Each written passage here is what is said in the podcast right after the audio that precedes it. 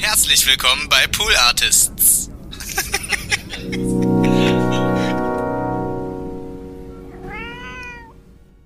weiß nicht, das passiert ja dann so, dann, dann, dann macht man das regelmäßiger und dann irgendwann habe ich auch angefangen in Gesprächen zu sagen, ja, ich bin Musiker. Das fiel mir immer irgendwie schwer, weil ich dann immer dachte, ja, aber dafür musst du doch irgendwie in, in Berlin in einer, in, einer, in einer Kommune leben und musst doch ständig auf Raves gehen und so. Und dann habe ich gemerkt, so, nee, das muss man eigentlich nicht. Man kann auch, man kann auch einfach relativ langweilig zu Hause sitzen und trotzdem Musiker sein. Äh, also da, da war für mich ein riesen Ballast auch mit verbunden. Eins, zwei, eins, zwei, drei, vier. Die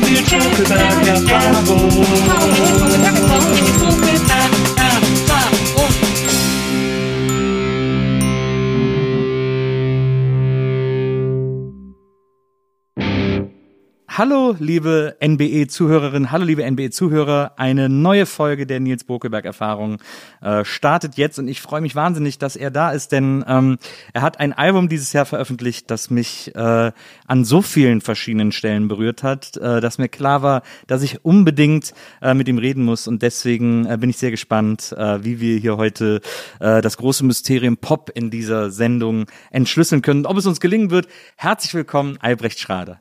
Dankeschön, hallo. Schön, dass du da bist. Ähm, ja, also dein, äh, äh, dein aktuelles Album, da sprechen wir nachher noch drüber, äh, das hat mich wirklich total umgehauen. Mhm. Ähm, und das ist ja manchmal so, ich weiß nicht, ob du das so kennst, wenn du so Platten hörst, ähm, wenn du Platten, gewisse Platten so zum ersten Mal hörst, ähm, dann gibt es manchmal so das Gefühl, dass man denkt, die Platte hat jemand gemacht, der Musik genauso versteht wie ich oder genauso hört wie ich. Irgendwie so dieses, ja. So, man, man glaubt ja immer, man hat so ein sehr, äh, also man, oder dass jeder so ein sehr eigenes Musik, Mus Musikgespür hat mhm. oder einen sehr eigenen Musikgeschmack und manchmal gibt es so diese, diese Überschneidung, wo man denkt, das, genauso hätte ich so eine Platte auch gemacht. Das freut mich natürlich sehr und ja, ich, ich weiß, was du meinst. Das, das passiert passiert relativ selten, ja. würde ich sagen. Also das ist bei mir immer immer von äh, je nach Lebensphase unterschiedlich gewesen. Also das war ähm, wann, also da so in der Jugend oder so, so in der Pubertät, da waren das oft dann so Gitarrenalben. Ja. Und dann hatte ich das äh, so in den frühen Zwanzigern war das so bei Elliot Smith, eigentlich so fast das Gesamtwerk, aber so bei ja. so einem Album wie XO dachte ich, Mensch, das ist irgendwie, also das, das, das ist genauso, wie ich auch Musik verstehe. Und dann auch so dieses in, in den Details und so. Und dann waren später waren es andere Alben. Ja, das ist natürlich ein tolles Gefühl. Es freut mich sehr, wenn das, äh, wenn ich das mit meiner Musik bewirken kann. Also bei mir auf jeden Fall total. Äh, ich äh, kurz zum Setup, äh, ja. die Nils Burkeberg Erfahrung, da soll sich ja jeder wohl und fast wie zu Hause fühlen. Ja. Deswegen haben wir dir erstmal ein Bild von Brian Wilson. Das, ich habe es schon bemerkt und das, ich, das ist natürlich auch äh, freut mich natürlich sehr. Ja. Dem, äh, quasi dem Kopf der, äh, der Beach Boys damals. Ja. Und jetzt so ein bisschen so die Snacks, die du haben wolltest. Also wir haben ein bisschen Brot, ja. äh, wir haben auch Oliven, mhm. wolltest du gerne. Ja. Wir haben ja auch Zahnstocher, damit man die auch da rauskriegt. Äh, wir haben ein bisschen Käse und äh, Rosé. Äh, du wolltest Rosé oder Weißwein? Ich finde Rosé zur Jahreszeit finde ich das gerade so in der Aperitif, im Aperitivkontext finde ich das ein tolles Getränk. Naja. Ja. ja, ich bin also ich bin ein großer Rosé-Fan, deswegen würde ich sagen, ich, ich schenke uns beiden einfach mal ein. Ja. Äh, gibt ja auch noch ein bisschen Schnappereien, wenn du nachher noch Süßhunger haben solltest. So, aber ansonsten bediene dich gerne. Ich schiebe dir das alles ein bisschen rüber. Und gerne so ein Gläschen Wasser auch. Ja, na klar. Kriegst du auch. So. Ist eigentlich das mit der Erfahrung, ich finde es ja sehr gut, dass du äh, Erfahrung sagst und nicht Experience, ja. weil es ist schon an die Jimi Hendrix Experience. Nee, es ist nee? tatsächlich, äh, also ich glaube, also ähm, es ist über Umwege, glaube ich, an die Jimi Hendrix Experience äh, ja. äh, angelehnt. Einer der größten Podcasts in Amerika ist mhm. die Joe Rogan Experience. Mhm. Ähm, der ist gerade für, ich glaube, 20 Millionen oder so an Spotify verkauft worden. Okay. Ähm, also das ist so der größte Podcast, den es gibt. Mhm. Und äh, uns ist aufgefallen, dass äh, diese Art Interview ähm, keiner in Deutschland führt. Und dann haben wir gesagt, machen wir es so einfach selber. Mhm. Und äh, damit es quasi noch so eine entfernte äh, Anlehnung an die Joe Rogan Experience hat, haben ja. wir es dann die Nils Bokelberg Erfahrung genannt. Ja. Ich könnte mir aber sehr gut vorstellen, dass Joe Rogan seine Joe Rogan Experience okay. in Anlehnung an die Jimi Hendrix Experience vermutlich, ja. ja, ja. Deswegen.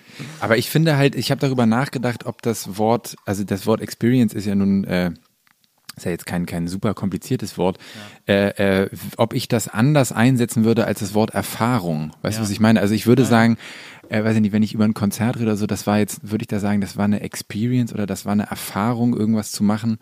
Wo würde man das Wort Experience einsetzen? Also ist es quasi gleichwertig übersetzt oder nicht? Darüber habe ich nachgedacht und das hast du bei mir aufgemacht, auf jeden Fall mit diesem. Und ich Das- mag es gern über so Sprache Das nachzudenken. stimmt. Das ist tatsächlich eine gute Frage, weil wahrscheinlich, also wie, die sozusagen der, der, der gedachte Sinn der Joe Rogan Experience wäre ja tatsächlich, also die, ist die Erfahrung, trifft es nur so ungefähr. Ähm, da wäre es wahrscheinlich, was wäre es denn dann? Äh, Ja, weil es gibt ja so eng, also einge, eingedeutschte englische Begriffe, Ja. die finde ich so, wo man das Gefühl hat, okay, die benutzt man, weil sie präziser das ausdrücken, was es auf Deutsch nicht so richtig Ja. gibt. Ja. Ähm, und das Wort Erfahrung gibt es ja auf jeden Fall, aber ähm, ja, naja, ich weiß, ich, ich habe es auch noch nicht für mich richtig beantworten können, aber äh, ich bin sofort auf Jimi Hendrix gekommen und fand das auch einfach ein super Bandnamen damals. Ne? Also sehr, sehr selbstbewusst. ja. Auf jeden Ja, Fall. stimmt. So, also diese Band ist eine Experience. Das finde ich irgendwie, fand ich toll. Aber es stimmt ja auch. Ich meine, wenn man sich jetzt, äh, selbst heute noch, wenn man sich irgendwie äh, die alten Jimi Hendrix Sachen anhört, äh, ich staune, Jimi Hendrix ist so einer dieser, dieser Acts, ähm, denen so vielleicht so ein bisschen Unrecht getan wird, weil die jetzt sozusagen äh, für viele Leute, ja, das hören nur so alte äh, Rock-Nerds sozusagen. Ja, ja. Ähm, aber wenn ich das heute höre, ich bin immer noch total baff und vor allem, wenn ich so Videos sehe von Auftritten, Ja.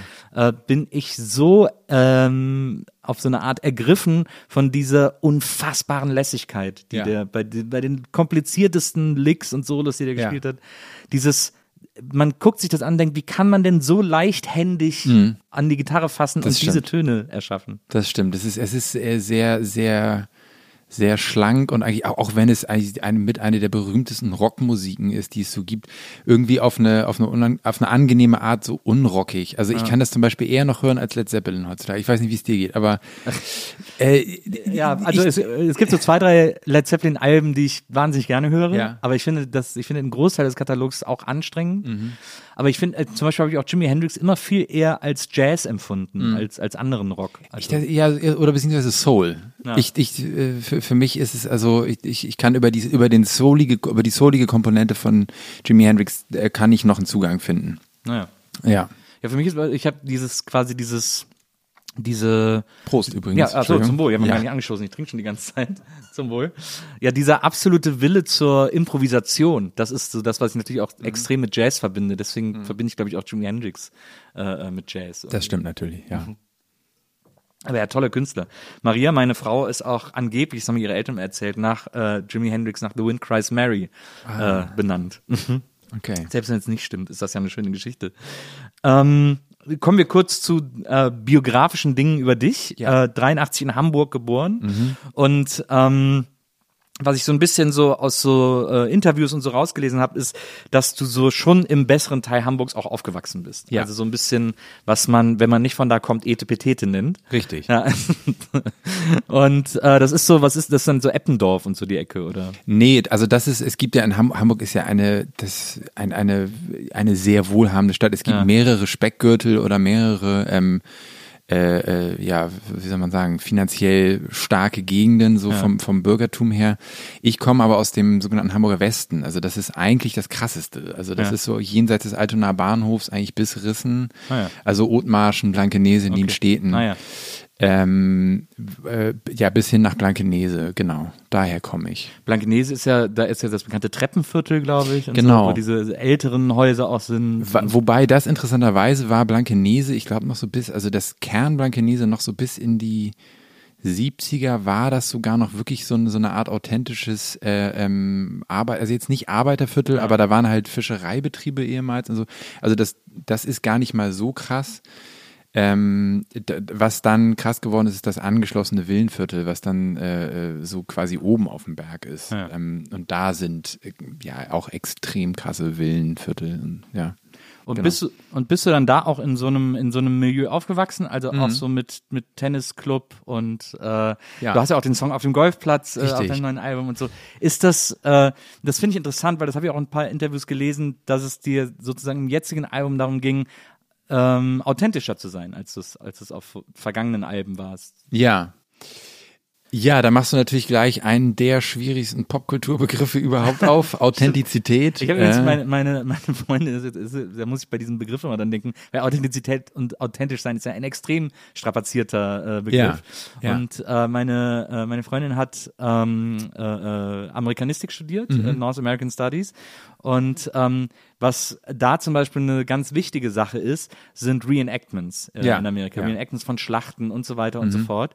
Und ähm, da haben sich die Studierenden und die, und die Lehrenden angewöhnt, ähm, weil es da immer um Authentizität geht, dass die Schlachten so authentisch wie möglich dargestellt sind. Und das ist ja ein Monster von einem Wort, das dauert ja ewig, äh, das auch immer zu schreiben und immer zu sagen und so. Deswegen haben die sich, hat sie mir dann erklärt, äh, also tatsächlich angewöhnt, immer A zu sagen, wenn es um Ah. darum geht, dass etwas authentisch ist. Ja, das ist sehr A. Okay.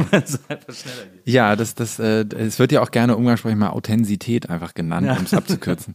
ja, also äh, das ist, äh, es ging, es ging eher darum, eine, also das, was ich vorher gemacht habe, war jetzt nicht unbedingt unauthentisch. Das war eine andere Seite, würde ich mal sagen. So, also äh, und es war halt so, dass diese diese Herkunft ähm, für mich immer ein, ein sehr schambesetztes Thema war. Weil so, wenn man so dann irgendwann in der, in der ganzen Pop- und Indie-Blase landet, dann war das von meinem Eindruck her etwas, was mir, also äh, sozusagen in meiner Vorstellung oder in meiner Paranoia, dass mir das geschadet hätte, wenn das rauskommt. So, ne? Weil, weil es eben jetzt erstens nicht besonders cool ist und weil zweitens eben die, diese, sagen wir, sagen wir, die Pop-Linke ja eher sich auch gegen sowas wendet, ne? auch, auch aus guten Gründen. Und ich dachte dann, dass mir das schaden würde. Das heißt, ich habe mich da reingesteigert über die Jahre, dass, dass, dass, dass ich das eigentlich nicht thematisieren darf und irgendwie immer verklausulieren muss.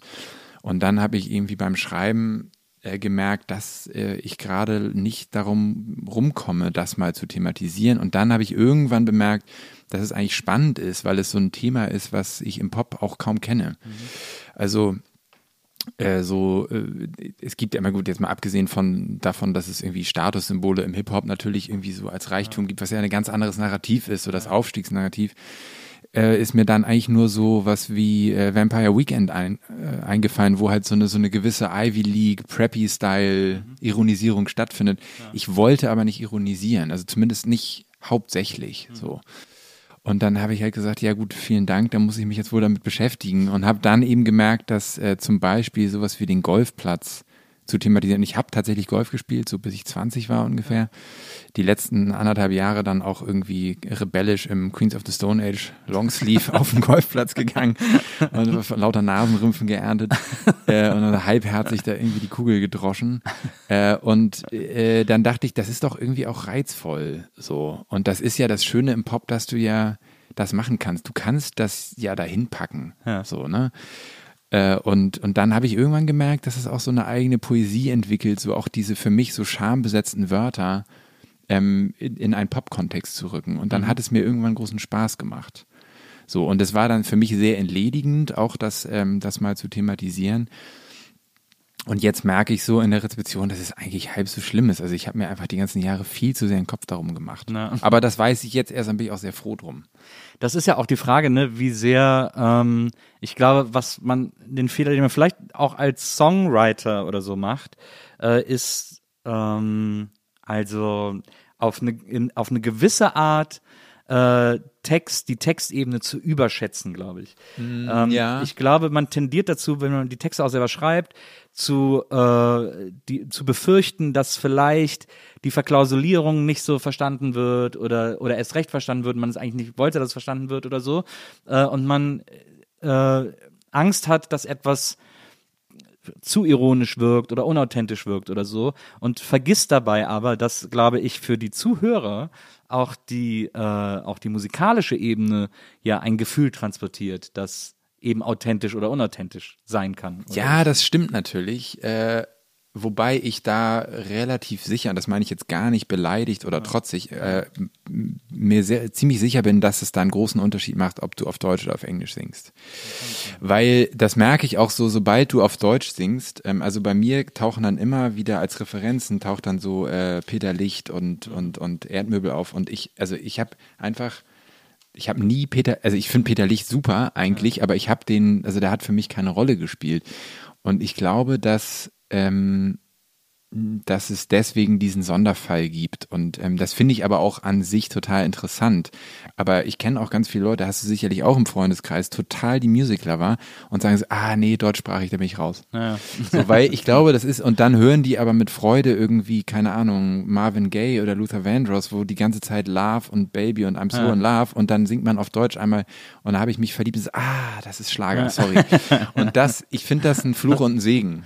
Ne? Also, äh, weil man einerseits äh, äh, kann es total nervig sein, weil man sich auch selbst blockiert, sowas zu singen wie Ich bin verliebt äh, in, in diese wunderschöne Person oder was weiß ich.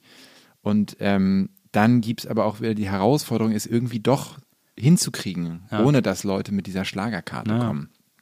Ähm, ja, und was die Authentizität betrifft, äh, ich weiß, es gibt ja die unangenehme Authentizität, finde ich, also so Wohnzimmerkonzerte von Songwritern, wo man irgendwie denkt, so, ich will hier weg, weil das so wahnsinnig klein ist. Man kann nicht aufstehen, weil Nee, ihr das genau. dann sieht. So, ja, ja. Und dann ist das so, das ist so, weil einfach die, weil die Texte nichts mehr Offenes haben. Ja.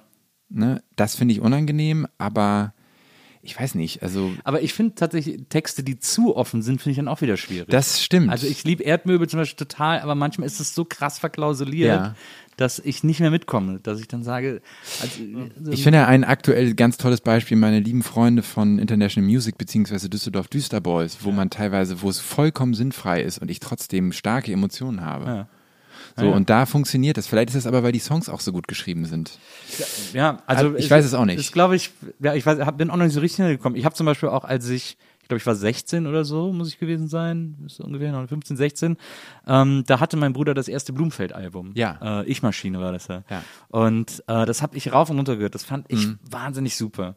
Äh, ich habe aber wirklich gar nichts kapiert von den Texten. Mhm. Ich konnte die auch irgendwann alle auswendig, aber ich wusste ums Verrecken nicht, was die bedeuten. So, ich Lass uns die, nicht von Sex reden. Genau, ja, das fand ich natürlich ganz aufregend, weil er Sex gesagt hat. Aber Ja. so, ich war dann auch wahnsinnig stolz, als ich glaubte, Zeittotschläger entschlüsselt zu Mhm. haben, so als so ein Anti-Nazi-Lied irgendwie. Aber äh, bei den anderen Sachen war ich, war ich komplett verloren. Aber ich hab, mich hat trotzdem diese, diese Wucht der Worte und diese Dringlichkeit, mit der äh, Jochen damals Ja. noch gesungen hat, Ja. ähm, hat mich total mitgerissen. Mhm. Und habe ich, hab ich trotzdem verstanden, obwohl ich inhaltlich nichts kapiert habe. So.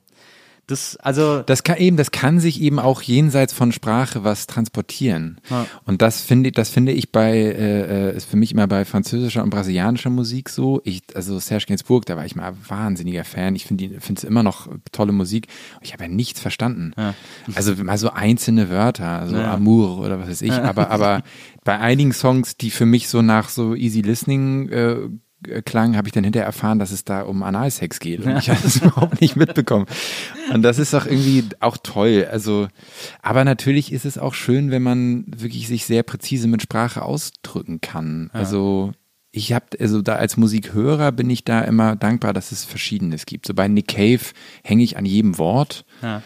Und bei anderen Sachen ist es mir dann so ein bisschen egal. Also Ja. das muss ja nicht immer sinnvoll sein. So, ähm, das stimmt. ja.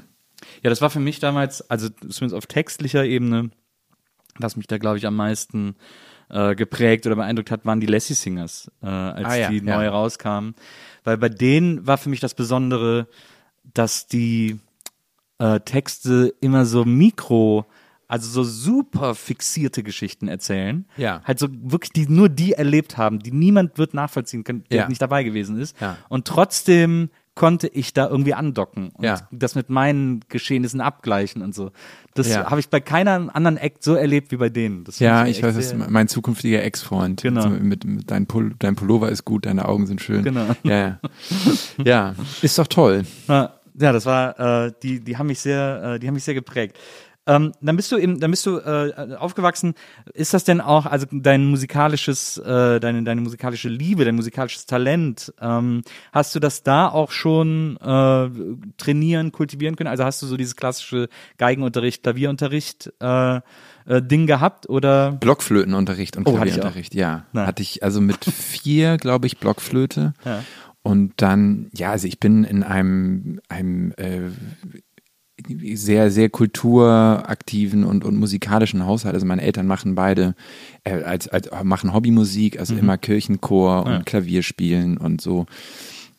Ich habe, äh, es lief zu Hause relativ wenig Pop, äh, hauptsächlich halt ganz viel Bach. Ja. Und ich bin als Kind schon sofort zur Musik irgendwie gekommen. Äh, also so intuitiv. Das war dann halt erst Blockflöte und dann irgendwann Klavier. Und dann äh, habe ich aber irgendwann das Klassische sehr gestresst, weil man, äh, also da meine, meine erste Lehrerin dann auch mich sehr gepusht hat auf so Wettbewerbe und sowas. Und dann habe ich irgendwann gemerkt, dass dieses richtig spielen sollen, dass mich das eigentlich eher verunsichert. Ja. Und dann äh, äh, hat es mich dann irgendwann zur Popmusik gebracht, weil da kannst da brauchst du ja nicht so viel. So, ne? Und äh, äh, das fand ich dann sehr reizvoll. Aber es war schon sehr wichtig, von zu Hause so viel Musik mitzubekommen. Aber es war eben eher sowas wie, wir gehen mal sonntags in die Kinderoper oder äh, äh, ähm, keine Ahnung, wir, wir, wir schenken euch irgendwie äh, Vogel, nee, was war es nochmal? Karneval der Tiere Ah ja, und, und, ah ja. Und Zauberflöte für Kinder und Ja. solche Geschichten. Aber man ist ja als Kind einfach erstmal, wenn man was toll findet, dann nimmt man ja alles an. klar. so, und dann wusste ich mehr über Bach als über John Lennon. So, also das war dann so. Äh, und dann, äh, also bin ich total dankbar für. Und dann habe ich immer Musik gemacht, ja, irgendwie in den Möglichkeiten, die es da gab. Hast du auch, äh, wenn du, äh, also Hamburg, ähm, alles natürlich extrem protestantisch, äh, wenn du von Ja. Kirchenmusik sprichst, auch da, äh, ich bin, ich hab, bist du konfirmiert wahrscheinlich? Ja, ja. Ähm, ich, also ich, ich bin auch äh, evangelisch und, äh, und konfirmiert und so. Und ich weiß, dass es so ein paar Lieder gab äh, in der Kirche, die wir Ja. gesungen haben, die mich, die ich extrem geil fand, weil ich die so schlau fand. Das waren Ja. so schlaue Kompositionen. Also abgesehen davon, ich hatte das, ähm, ich fand es immer beeindruckend, wenn äh, alle zusammen singen sollen und der Organist das Vorspiel macht, damit wir alle die Gesangsmelodie kennen. Mhm. Ja. So, das fand ich immer erstmal Ja. super beeindruckend irgendwie. Das Intro sozusagen. Genau, ja. ja. genau. Und dann manchmal waren da auch so ambitionierte Organisten, die Ja, das dann ja. auch so, die quasi die zweite Stimme so verjazzt äh, Ja, ja, genau. haben. So. Und, ähm, und ich weiß ein Lied, das ich bis heute äh, auch immer noch so vor mich hin summe. Darf ich raten, welches es Ja, ist? gerne. Also ich, ich, glaub, ich tippe, ich, es gibt drei Möglichkeiten. Ja. Entweder ist es ins Wasser fällt ein Stein, Nee, aber auch sehr gut. Herr deine Liebe Nee, das fand ich nicht so gut. oder was ist denn noch so hittig? Ähm, Sehr duriger Refrain, wenn ich das richtig einschätze, und sehr mollige Strophen. nee, dann sag mal.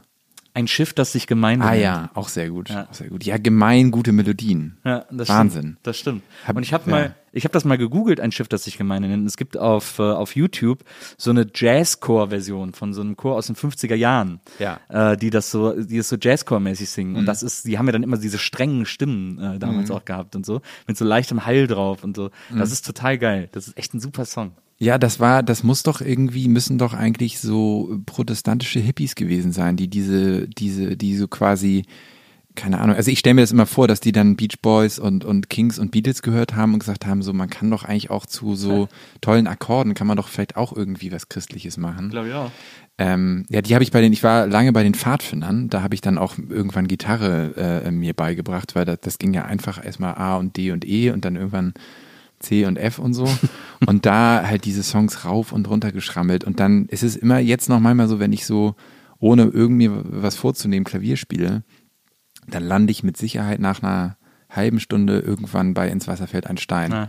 und improvisiere darüber und ich, ich finde den Text wahnsinnig cheesy eigentlich so und habe auch mit dem Glauben irgendwie dann relativ schnell abgeschlossen, aber die Melodie und die Akkorde sind schon schon schon ein Hit. Ja. Ich finde das bei äh, ein Schiff, das ich gemeint das hat auch so eine weirde Rhythmik im Refrain. Das hat ja diesen, also der ist, äh, bleibe bei uns Herr, bleibe bei uns Herr, denn so sind wir allein auf der Fahrt durch das Meer. Oh, bleibe bei uns Herr. Das ist das, Aber auch ein bisschen bisschen Richtung Richtung Matrosenlied dann ja, schon absolut, auch, ne? so Shanty. Ja, wie hier der eine Blumfeld-Song, ähm, äh, Leinen los, oder wie heißt der? Auf der letzten Platte, wo er da auch so ein bisschen mit liebäugelt. Ja, stimmt.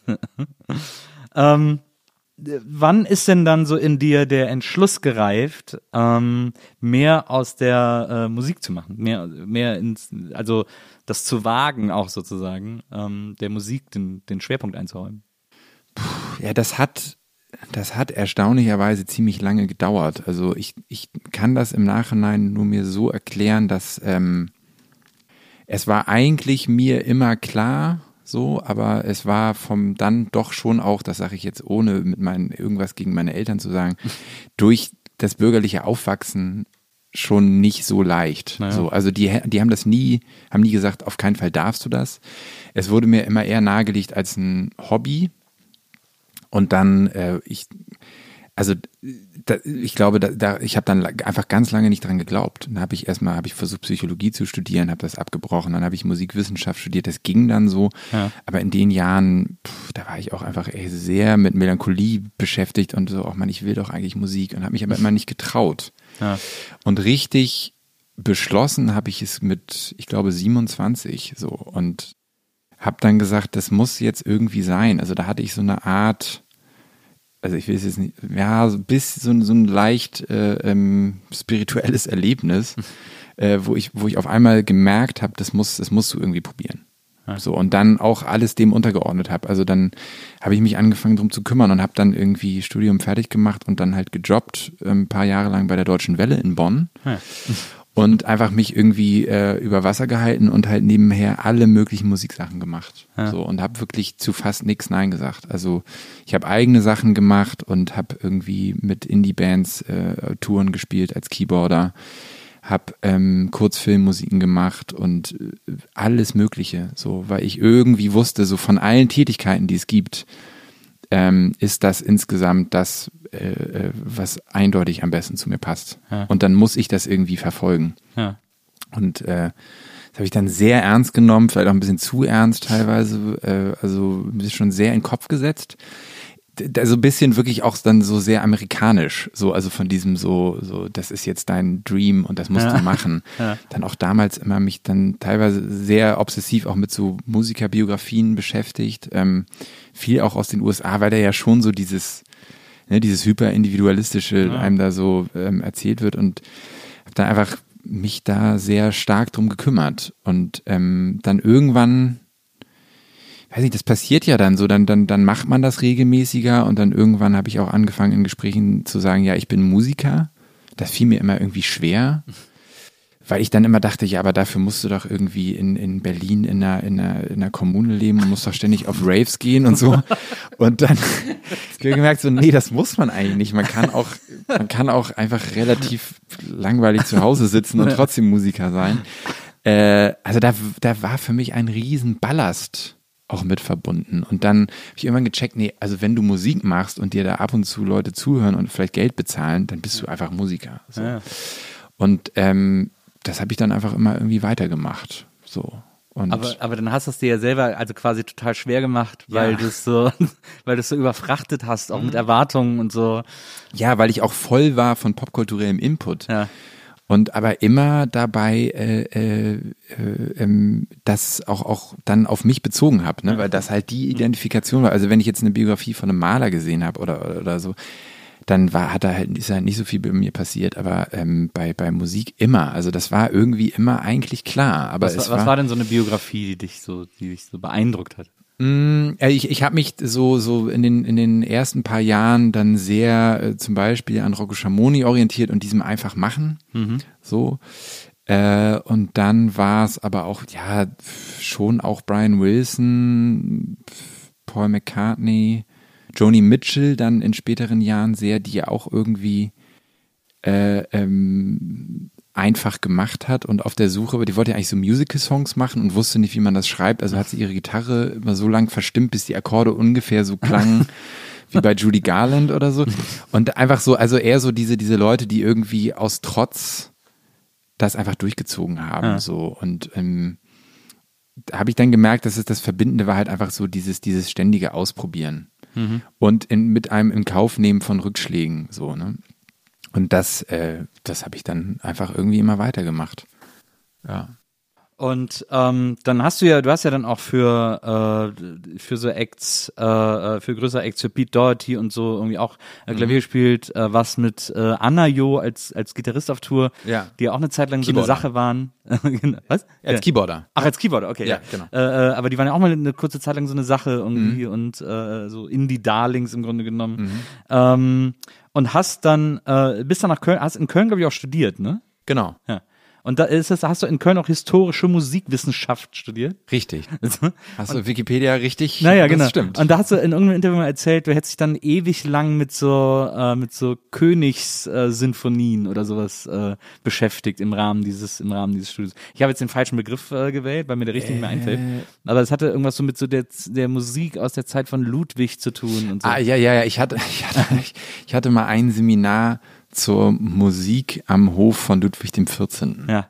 Und das, ja, da hatte ich offensichtlich ein bisschen beeindruckt, weil du gesagt hast, das hätte ich dann eine Zeit lang äh, echt beschäftigt. Ja, äh, also ich, ich, fa- ich fand es erstmal einfach wahnsinnig nied. Also ich habe so eine, ich habe so eine, so eine, ja, so eine Liebe zu dieser Fachidiotie. Also es war Ja. natürlich eigentlich staubtrocken. Ja.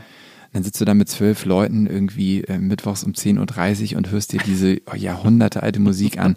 Es war aber interessant, dass das eben völlig andere Bedingungen waren, Musik zu machen, als wir das heute kennen. Es gab die Idee von freier Kunst nicht. Also man war Handwerker. Ja. Und dass alle Musik, die an so einem Hof entstanden ist, eigentlich der Repräsentation diente. Und dann hat Ludwig XIV. gesagt, so ja, ich habe hier nachher irgendwelche Fürsten äh, zu Gast, mach mir mal so eine Blockflötenserenade. Und dann mussten die Leute das schreiben. Ja. ne? Das war so eine Art Jingle im Grunde genommen für die Gäste. Ja, die so also eigentlich eher so wie so eine Playlist. So, also eigentlich Mu- Mut, Mutmusik, so, ne? Also für bestimmte Anlässe musste die Musik eben so und so klingen. Und wenn man, wenn der da mit seinen Fürstenfreunden wahrscheinlich irgendwie Orgien gefeiert hat, dann sollte die halt so und so klingen. Äh, und genau, und, und äh, so Sachen, aber da, da bin ich nicht so in die Musik eingestiegen, aber was schon, also ich war dann so, so mit, mit Beethoven, da war ich schon mal eine Zeit lang sehr mit beschäftigt. Dann bin ich auch übers Studium zum Jazz gekommen, weil ich ein tolles Jazzseminar hatte. Ja. Ähm, also das war schon nicht alles, alles doof. Es ist halt eine, eine Form der Beschäftigung Musik, die, die eine Sackgasse ist. Ne? Also du bist immer in der, in der, in der Struktur und in der Analyse und das kann dir nicht alles über Musik sagen. Ja. Das, das hat seine Grenzen. Also warum ich bei bestimmten Stücken oder, oder Songs sofort eine emotionale Reaktion habe, bei anderen nicht, das kann dir Musikwissenschaft nicht erklären. Ja. So. Und hattest du da auch, gab es dann auch so Momente, das hatte ich so ein bisschen, als ich, ich habe in äh, München Regie studiert und ich war immer, ich habe immer Filme geliebt. Und ich hatte, irgendwann bin ich an so einen Punkt gekommen, ähm, weil da beschäftigt man sich natürlich auch viel mit der Struktur von Filmen, äh, von Drehbüchern, äh, wie das, wie das irgendwie alles funktioniert. Und ich hatte irgendwann, gab es so einen Zeitpunkt, wo ich Angst hatte, ähm, so sehr in die Theorie von Filmen zu gehen und in die Theorie von der Wirkweise von Filmen und von Drehbüchern, dass ich vergesse, wie sich ein Film, den ich gut finde, anfühlt. Also wie es jetzt Genau anfühlt, das. den zu gucken. Ja. Genau das ist das Problem. Ich hatte irgendwann die, ähm, also quasi der Popsong des ähm, 18. und 19. Jahrhunderts ist die Sonatensatzform. Da gibt es auch Parallelen zum, zum Popsong. Das ist einfach eine Struktur. Ja. Und wenn du dir Mozart, Schubert, Beethoven, Brahms, was auch immer anhörst, das ist ganz vieles ist mehr oder weniger an diese Form angelehnt. Und dann konnte ich keine Musik mehr hören ohne, also keine klassische Musik, ohne immer dieses ähm, Schema abzuspielen. Ja. Wahrscheinlich dann so wie du mit Dram, Dramstruktur, irgendwie Genau. erster Akt, zweiter Akt. Naja. Und das ist genau das, was ich meinte. Das ist dann die Frage, ist das noch, also ist das noch äh, ähm, erbaulicher Kulturkonsum, wenn du nur noch die Struktur abklopfst? Ja. So, und dann konnte ich irgendwann keinen keinen Mozart mehr hören. Ich kann es bis jetzt nicht. Also Mozart ist bei mir echt durch. Vielleicht nochmal in 15 Jahren, weil das für mich so formlastig ist. So. Ja. Und der Popsong ist ja auch eine ganz klare Form. Den finde ich aber wiederum so simpel, dass ich das dann Dass annehme. da, ja, dass man nicht so in der, in der, im Gedanken an die Struktur hängen Ja, oder ich denke so, es ist dann so, das behauptet nicht irgendwie eine große Kunstform zu sein, sondern es ist halt einfach ein, ein popular Song. So. Und das ist auch gut so, dass es diese Struktur ist. Und das stört mich dann, also ein schlechter Song finde ich, da wird die, da wird mir die Struktur zu sehr bewusst. Bei einem guten Popsong habe ich kein Problem damit, wenn ich genau weiß, okay, jetzt in acht Takten beginnt der C-Teil und dann bin ich nach 16 Takten da wieder im dritten Refrain und dann, dann, da, dann mag ich das, wenn es einfach eine elegante Vermischung von Form und Inhalt gibt. Aber ja, ich kann das sehr gut verstehen. Aber wie ist es denn ausgegangen? Konntest du dann noch Filme gucken oder ich, hattest ja, du ich das? Hab, äh, ich habe dann tatsächlich nach vier Jahren, glaube ich, das Studium äh, abgebrochen. Da war ich irgendwie in so einer Sackgasse im Studium gelandet, wo es für mich auch nicht mehr weiterging. Und dann bin ich aus München weg und bin nach Berlin und da habe ich dann plötzlich ganz andere Sachen gemacht, weil Mhm.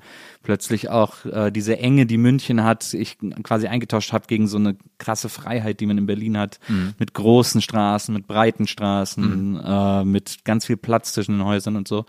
Das hat mich dann ganz woanders hingeführt, aber es war total gut. Also so, Mhm. dadurch habe ich auch sozusagen jetzt, und das ist ja jetzt auch schon, was haben wir jetzt, 2020, also ist jetzt auch schon wieder fast 15 Jahre her oder so, äh, hat mich aber dazu geführt, dass ich jetzt auch dann wieder so nach einer gewissen Zeit mit so einem gewissen Abstand wieder Lust entwickle, Ja. ähm, mich mit dem Thema eingehender zu beschäftigen, als ich das, als ich das die Jahre gemacht habe. Ja. Deswegen, also ich habe da tatsächlich was gelernt, Ja. was ich irgendwie auch mitgenommen habe, Mhm. was ich eine Zeit lang ganz hinten hingestellt habe Mhm. und jetzt so langsam wieder, wieder hervorkrame. Also dieser, du kennst bestimmt auch diesen Ansatz, learn the rules, break the rules, ne? Ja. Das, das finde ich halt noch was, was überzeugend ist. Mhm. So, also, dass man die Form einmal kennt und sie auch mal ausführt. Sehr gute Ol- äh, Oliven übrigens, muss ich sagen. Vielen Dank. 1A Catering. ähm, und, und, und sich dann, und, ja, also, also, dass man sie kennt und dann halt wieder äh, hier und da kaputt macht. Ja. So. Ja, ja, das finde ich schon, finde ich schon keinen schlechten Ansatz. Finde ich auch. The way to creation is always destruction. Äh, ist ja auch der Also die, die, die Punk, ist, wer hat das gesagt? keine Ahnung, ich habe das schon in so vielen Songs gehört von irgendwelchen Punkbands. Ähm, das schreiben die sich alle auf die Fahnen. Ähm, also wir sind jetzt quasi an einem, an einem Punkt angekommen, wo du dann auch angefangen hast, Musik zu machen, ähm, wo du auch, äh, also für andere Musik gemacht hast, aber wo du auch erste Platten gemacht hast. Ähm, und gab es da irgendwann mal so den, den Zeitpunkt, vielleicht zum, zum ersten richtigen Album oder so, wo du gedacht hast, so, jetzt habe ich jetzt bin ich endlich da äh, hingekommen, wo ich hinkommen wollte, oder ordnet sich das dann immer einem dem Wunsch nach einem nächsten Level unter? Äh, ja, ganz klar letzteres. Also Ja. beziehungsweise ich glaube, das ist so eine, also ich glaube, es gibt den, den vielleicht bei allen Menschen, die Kunst machen, so den Wunsch nach so einem, dass es einmal so, so, so, dass man einmal so auf, auf so ein Monolith anko- bei- da einmal so ankommt. Aber in der Realität ist es, glaube ich, total gesund, auch immer wieder dann äh, äh, äh, unzufrieden zu sein. Ja. Ähm, und bei manchen geht das, glaube ich, sehr schnell so. Also man hat was fertig, ist unzufrieden, sieht nur noch die Mängel und will es besser machen. Also eigentlich so, ein- ne, so, so ein Perpetuum mobile. Ja. Ganz so doll ist es bei mir nicht, aber da ich irgendwie glücklicherweise, also, also ich vertraue total darauf, dass ich immer Ideen habe. Die Umsetzung ist eine andere Sache. Aber ich finde, also mir fällt es Gott sei Dank relativ leicht, Ideen zu haben. So. Und dann, das ist für mich aber auch noch nicht die Arbeit. So. Ähm, die Arbeit an der Idee ist dann das, was für mich wirklich dann das Handwerkliche ist. So, ne? Und ja.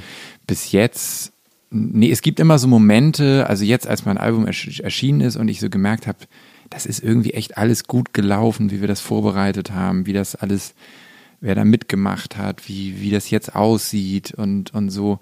Da gab es dann schon einfach so, so zwei, drei Tage vielleicht rund um den Release, wo ich dachte, oh, geil, das war jetzt, so wolltest du das. So. Und dann hat aber fing, fing die fing die äh, Grüblerei schon wieder an. So und dann gab es ein paar grüblerische Phasen und dann äh, Wochen. Dann habe ich gesagt so nee jetzt die Zufriedenheit ist schon das dominierende Gefühl und dann muss man irgendwie einfach. Also ich habe jetzt schon wieder total Lust was Neues zu schreiben. Ich brauche nur noch also gerade keine keine Zeit leider, aber bald. Aber was ist denn für dich im Songwriting-Prozess der interessanteste Schritt? Du Ja. sagst, Ideen hast du ohne Ende. Das ist ja dann wahrscheinlich. Ja, das klang, weil es sollte jetzt nicht überheblich klingen. Es Nee, nee, ist, klang auch gar nicht das ist- überheblich, das aber- Ist, das ist immer noch die Frage der, also der, die Qualität der Ideen ist immer noch dem nachgestellt. Ne? Ja.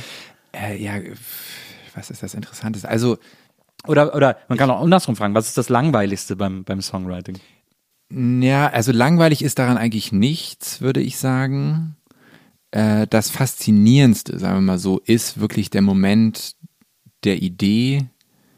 Ähm, und, und, und wenn man dann merkt, da kommt etwas und das war vorher nicht da. So. Und ich glaube, das ist auch der Moment, wo äh, an dem dieser ganze, wo Musikesoterik, Geniekult anfängt, was ich total doof finde oder sehr skeptisch bin. Es ist okay, wenn Leute musikesoterisch drauf sind. Ich möchte das Unerklärliche nicht, zu, nicht versuchen zu erklären, aber es ist unerklärlich. Also ich hatte das zum Beispiel jetzt bei zwei, drei Songs von der Platte so bei Spaziergängen. Ich, hab, ich kam nicht weiter drin, bin losgegangen und im Moment, wo ich die aus, der, aus, dem, aus dem Haus war, hatte ich eine Idee. Ja. Und dann dachte ich eigentlich, ich will zurück und dann bin ich aber spazieren gegangen trotzdem und dann ist es beim Spaziergang gewachsen. Ich dachte so, du hast dir eben deine Jacke angezogen und es war noch nicht da. Ja. Jetzt bist du 100 Meter weiter und auf einmal ist da was. Ja. Und wenn das dann rollt, das ist, das ist total Wahnsinn. Also das macht auch süchtig, so, ne? Also das, Ja. das will man immer wieder haben. Ist äh, Schwarzer Käfer beim Spaziergang entstanden? Ja. Ja, also Ja, total, total. Also ich hatte, ich hatte die Zeile schon lange stehen. Das ist, hat mit einer persönlichen Geschichte zu tun. Ich habe ein problematisches Verhältnis gegenüber großen Fluginsekten. Ja, auch. Und, äh, ja, du auch? ja. Ja, es, ich, I, I feel you. Ja, es ist für mich ist es eher das Geräusch und die Plötzlichkeit Ja. des Geräusches. Ja. So. Und dann, äh, äh, dann ist das auf einem Spaziergang ist das passiert. Ja, genau. Das, ich finde, dass man merkt, dass diesem Lied auch an, deswegen, ich habe das, das war jetzt wirklich das erste Lied, an das ich gedacht habe, als du das erzählt hast, diese, Ja. diese Methode, weil das ist so ein Lied, bei dem man merkt, das ist nicht sozusagen, äh, ohne dass das, ohne dass das Werten gemeint ist, das ist kein Lied, das im Studio entstanden ist. Also zum Beispiel, wir sind die Eliten, großes Lieblingslied von mir auf dem Album, ist aber so ein, eigentlich ein klassischer Studiotrack, der so, der so, man probiert so ein bisschen so Melodien aus und dann fügt sich, fügen sich die Stimmen sozusagen. Und man findet so genau die richtige Atmosphäre. So, also ist in meinem Kopf äh, äh, so ein Lied wie Wir sind die Eliten entstanden. Und Schwarzer Käfer ist so, äh, oder Schwarze Käfer ist so, äh, hat so eine äh, extreme Persönlichkeit äh, und Ja. so eine Weirdness natürlich auch. Ja. Ähm, das ist irgendwas, wo ich, also das sind so Lieder, die ich höre, ich denke, die können nicht unter, sagen wir mal, normalen Studiobedingungen entstanden sein. Ja, also tatsächlich ist keins der Songs, keiner der Songs im Studio geschrieben. Also ich, ich trenne, das ist noch, aktuell ist es noch so, wahrscheinlich werde ich das irgendwann auch mal äh, über einen Haufen schmeißen, aber aktuell ist noch so, dass ich immer getrennt schreibe, arrangiere und produziere. Naja. Weil ich, äh, das war zumindest jetzt so, ich will mich nicht ablenken. Also ich, das ist auch so ein bisschen dieser alte, diese alte Regel von guter Song muss äh, auch in ganz basal funktionieren an einem Instrument. Ähm, und Schwarzer Käfer ist, glaube ich, der einzige, wo ich mir beim Songwriting schon erlaubt habe, so eine ganz grobe Struktur anzulegen. Also ich habe wirklich mit dem billigsten äh, äh, Logic Loop ein Beat gemacht, äh, einen Bass, weil ich was brauchte, weil ich gemerkt habe, das ist kein Klaviersong. Naja, klar. So, ähm, und äh, genau, aber das nur, also ich, ich schreibe immer erstmal komplett getrennt und habe dann schon Ideen für Arrangement und Produktion, aber die stelle ich hinten an oder notiere Ja. sie nur in, also ich sag nur so, ähm, also ich sind die in der zweiten Strophe oder, oder Ja, Gitarre auf das und das. Ja. Und äh, bei Schwarzer Käfer war es aber auch so, das war eigentlich ein Frust. Äh, Resultat. Also ich wollte eigentlich ein, es gab glaube ich irgendwann mal eine Version davon, das war so eine total düstere Ballade, so wo ich den schwarzen Käfer viel mehr angesungen habe und dann irgendwann war es einfach nur dieses es geht nicht um dich und das war's. Ja. Und das war so, ich glaube, ich war sehr wütend, als ich da spazieren ging und dachte, oh, was ist dieser scheiß schwarze Käfer, was soll das?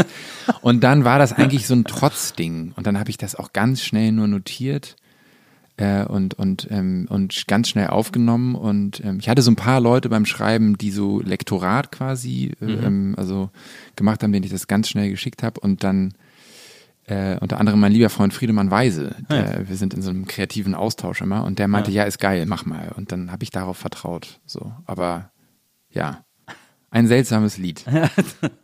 Ich finde, es also wirkt ja auch wie ein Lied, das sozusagen zusammengeschnitten ist aus zwei, drei Liedern im Grunde genommen. Ähm, äh, weil auch diese, diese, diese schwarze Käfer-Hook immer so ein, so ein Break mittendrin ist, der ja auch das Tempo völlig rausnimmt und so. Äh, das ist interessant. Ein Künstler, an den ich ja denken musste, unter anderem, ist äh, Prince. Und ich habe ein äh, seltsames Verhältnis zu Prince. Ähm, ich finde den super. Ich lieb äh, ganz viele Songs und Platten von dem. Ich lieb vor allem so die ersten, die frühen, diese Disco-lastigen Platten noch. Ähm, das liegt aber daran, dass ich sowieso ein sehr großes Disco-Herz habe. Aber ich äh, finde trotzdem, dass das ein toller Künstler war und dass das ein beeindruckender Künstler war und Ja. so. Das muss man ja immer so ein bisschen vorwegschicken, weil die Leute dann immer denken, wenn man dann äh, das sagt, was ich jetzt sage, das soll despektierlich gemeint sein, ist es aber nicht. Also Nee. ich finde Prince bewundernswert. Ja. Ähm, aber ich glaube, oder ich habe immer den Eindruck, vor allem je später die Alben werden und, und wenn ich mir so diese späten auch diese ganzen New Power Generation Sachen anhöre, ähm, ich glaube, dass der äh, nicht faul war, aber ich glaube, dass Prince jemand war, der, wenn er einen Song geschrieben hat, in dem Moment, wo er den Song geschrieben hat, schon sofort davon gelangweilt war. Und deswegen glaube ich, ko konnte Prince keine Enden schreiben.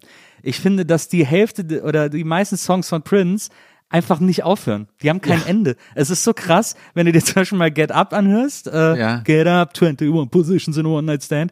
Das, am Ende hat man das Gefühl, er wäre aus dem Studio gegangen und der Rest der Band überlegt so, ja, äh, was sollen wir jetzt machen? Äh, Ja. okay, ja, also ich höre jetzt auf und so. Also so hört sich das wirklich an. Ja. Das so, das so die, das zerfasert total. Ja, das ja. fließt so auseinander. Ich glaube, dass, dass, ja, also dass der einfach super schnell von den eigenen Ideen gelangweilt war. Das Weil ist eine sehr interessante Theorie. Wirklich, weil also, also ich, ich habe auch ich habe auch einige Prince-Platten und äh, äh, ich höre das immer wieder, aber es gibt so es gibt immer so ein Element, wo ich dachte, was was was was was soll das? Also Ja. nicht nicht nicht in so einem Sinne der der also der, das ist offensichtlich ein wahnsinnig talentierter Musiker gewesen, aber ich ich dachte, ich habe es immer für mich so abgespeichert, als so mir fehlt so ein bisschen der Dienst am Song. So, also es ist äh, äh, also ja ein Wahnsinns-Output und das mit dem, dass er selbst gelangweilt war, ist, ist eine ganz, ganz interessante Theorie. Was ich so toll finde, ist, dass er einfach in 80 Prozent der Songs immer diesen selben einen super simplen Beat benutzt. Mit ganz, ganz minimalen Abweichungen. Ja. Und dass er das so durchzieht. Ähm, aber ich, ich, ich habe zum Beispiel das Phänomen, also ich meine, ich habe, muss ich schon offen sagen, ich kann mir eigentlich sehr gut Sachen, Musik merken. So, Ja. ist ja auch Teil meines, meines Kapitals. Und dann höre ich Prince-Platten und zwei Tage später kann ich kann mich an die Sachen, ich kann mich nicht erinnern, was ich überhaupt gehört habe. Also ja. es ist so, es ist so durchgelaufen. Ich fand's toll, aber es ist es ist oft fehlt ihm so eine Catchiness und dann weiß man aber ja, dass er eigentlich sehr catchy schreiben konnte. Vielleicht hat er das Genau. immer für andere, genauso wie Elvis Costello ja auch immer sagt. Ich könnte auch die ganze Zeit so schreiben wie, weiß ich nicht. Äh, äh, Leute, die so catchy Songs machen, aber ich mache das einfach nicht. Vielleicht war das auch das. Ich, aber ja, interessanter Punkt. Vielleicht Ja, ich war er auch glaub, einfach das- gelangweilt. Ich glaube, der hat sozusagen immer, der erkennt, welche Elemente den Hit machen, also welche Elemente catchy sind, welches äh, Lick irgendwie äh, funktioniert, äh, welcher äh, Beat, welche Zeile und so. Das weiß er alles, das erkennt er auch alles und packt das alles in den Song, aber legt das alles, der im Grunde genommen macht er immer so Musikbaukästen. Ja. Äh, wo äh, er sagt, guck mal hier, das, das, das Element, das Element, das Element. Wenn du das jetzt richtig zusammensetzen würdest, dann wäre es ein Hit. Ciao, ich bin raus. Und das ist dann der Song. Ist ja im Grunde genommen ist es sogar bei Purple Rain so, dass er dann so ewig geht und wo ihm am Schluss nochmal dieses geile Lick einfällt, dieses dir, dir, dir, dir. Ja. So, das fällt mir erst ganz am Schluss und man merkt dem Song richtig an, dass ihm das da auch erst eingefallen ist, dass er denkt, oh, das wäre jetzt noch geil. Und das dann noch schnell zum Ende spielt. Und das ist so, das ist für mich Prince, so der, der Typ, der so die Ideen notiert, im Grunde genommen. Ja, interessant. Ich, also ich dachte auch immer noch, dass diese, also diese, dieses, was du meintest mit den sehr langen Enden oder den nicht, den schlechten Enden sozusagen, dass das auch ein bisschen so dieses Disco-Erbe ist oder, oder so, weil ja schon irgendwie so jetzt im, im Soul, im Jazz, im Funk, Ja. im Disco, es oft einfach, oder kommt das nicht einfach aus dem Gospel, wo am Ende einfach acht Minuten lang einfach so eine, so eine Art Ekstase kommt über das Ja. Repetitive. Ich habe mir das immer so hergeleitet, Ja. dass das, weil es ist ja auch, äh, um es jetzt mal bei äh, den, den offensichtlichen Kontrahenten zu nennen, bei Michael Jackson ja auch gab, so super lange Song äh, Parts am Ende, wo einfach irgendwie wiederholen, wiederholen, wiederholen und also aber du hast schon recht, es ist, ist bei ihm manchmal, bei Prince schon manchmal so, also lieblos ist ein großes Wort, aber so ein bisschen, ja, mach ich halt nochmal drei Minuten. So. Du hast, äh, habe ich gelesen, mit 15 von deinem Vater eine Burt Bacharach äh, CD geschenkt bekommen. Auch, Ja. äh, spielt, glaube ich, auch regelmäßig in Hamburg. Äh, Burt Wir haben, ich Bacharach. habe ihn mit meinen Eltern zusammen gesehen in der Elbphilharmonie. Das war mein erstes und einziges Mal in der Elbphilharmonie. Letztes Jahr im Juli. Ah, ja. Ja, Burt Bacharach ist ja, die meisten Leute kennen drei Lieder von dem. genau. Mindestens. Äh, ja, also That's What Friends Are For ist, glaube ich, Burt Bacharach, ne? I Say a Little Prayer. Stimmt, Say a Little Prayer. Und vielleicht noch Raindrops Keep Falling on My Genau, Head. der ja. äh, äh, Butch Cassidy äh, äh, Genau. Song, genau. Ähm, was ist für dich das Besondere? Also, ich wenn man mit 15 eine CD geschenkt bekommt, da hat man nicht so viele Platten, da hört man alles, was man hat sozusagen und hört das wirklich rauf und runter. Was ist für dich die, das Besondere an Burt Bacharach? Äh, das war zu der Zeit vor allem der große Kontrast zu dem, was ich sozusagen offiziell gehört habe, was so ähm, ja Smashing Pumpkins, äh, Incubus, ähm, was, also also so ja so also Visions Musik, also so Alternative Rock und und und so so bisschen frühen frühen Post Hardcore Emo Sachen dann auch, also ich glaube so Deftones und so, also Ja, Äh, im Nachhinein Musik, die ich jetzt niemals wieder hören möchte. Ne, Deftones habe ich auch zuletzt mal Es- versucht das- und da habe hab ich mir auch gefragt, schlecht gealtert. Ja. Ganz komische Zeit, gealtert. ganz komische Zeit. Äh, und dann war das einfach der maximale Kontrast und es ist sehr rührend, weil mein Vater irgendwie auch wusste, dass er jetzt keine, er konnte mir halt nicht mit Bob Dylan Mhm. und sowas kommen. Der hat, der hat einfach Klassik gehört. Also er hatte ein bisschen Easy Listening und so.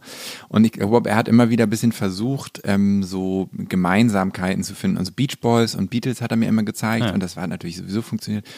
Und dann war das, ich habe mir das dann mal angehört und das hatte fast was Verruchtes für mich, wie, wie elegant und zärtlich diese Musik ist Ja. und trotzdem irgendwie cool und, und ähm, auch äh, ja, am Grooven irgendwie. Und dann hab ich, war ich einfach fasziniert von den Arrangements und vom Songwriting so, ne? Und, und weiß noch, dass ich so gerade so die Streicher, wo ich dann dachte, das ist ja Wahnsinn. Dann habe ich mich irgendwie hingesetzt ans Klavier und ich habe das eh damals viel gemacht, dann so Sachen rauszuhören. Also mit der Gitarre auch, das ging ja dann so bei Nirvana relativ easy.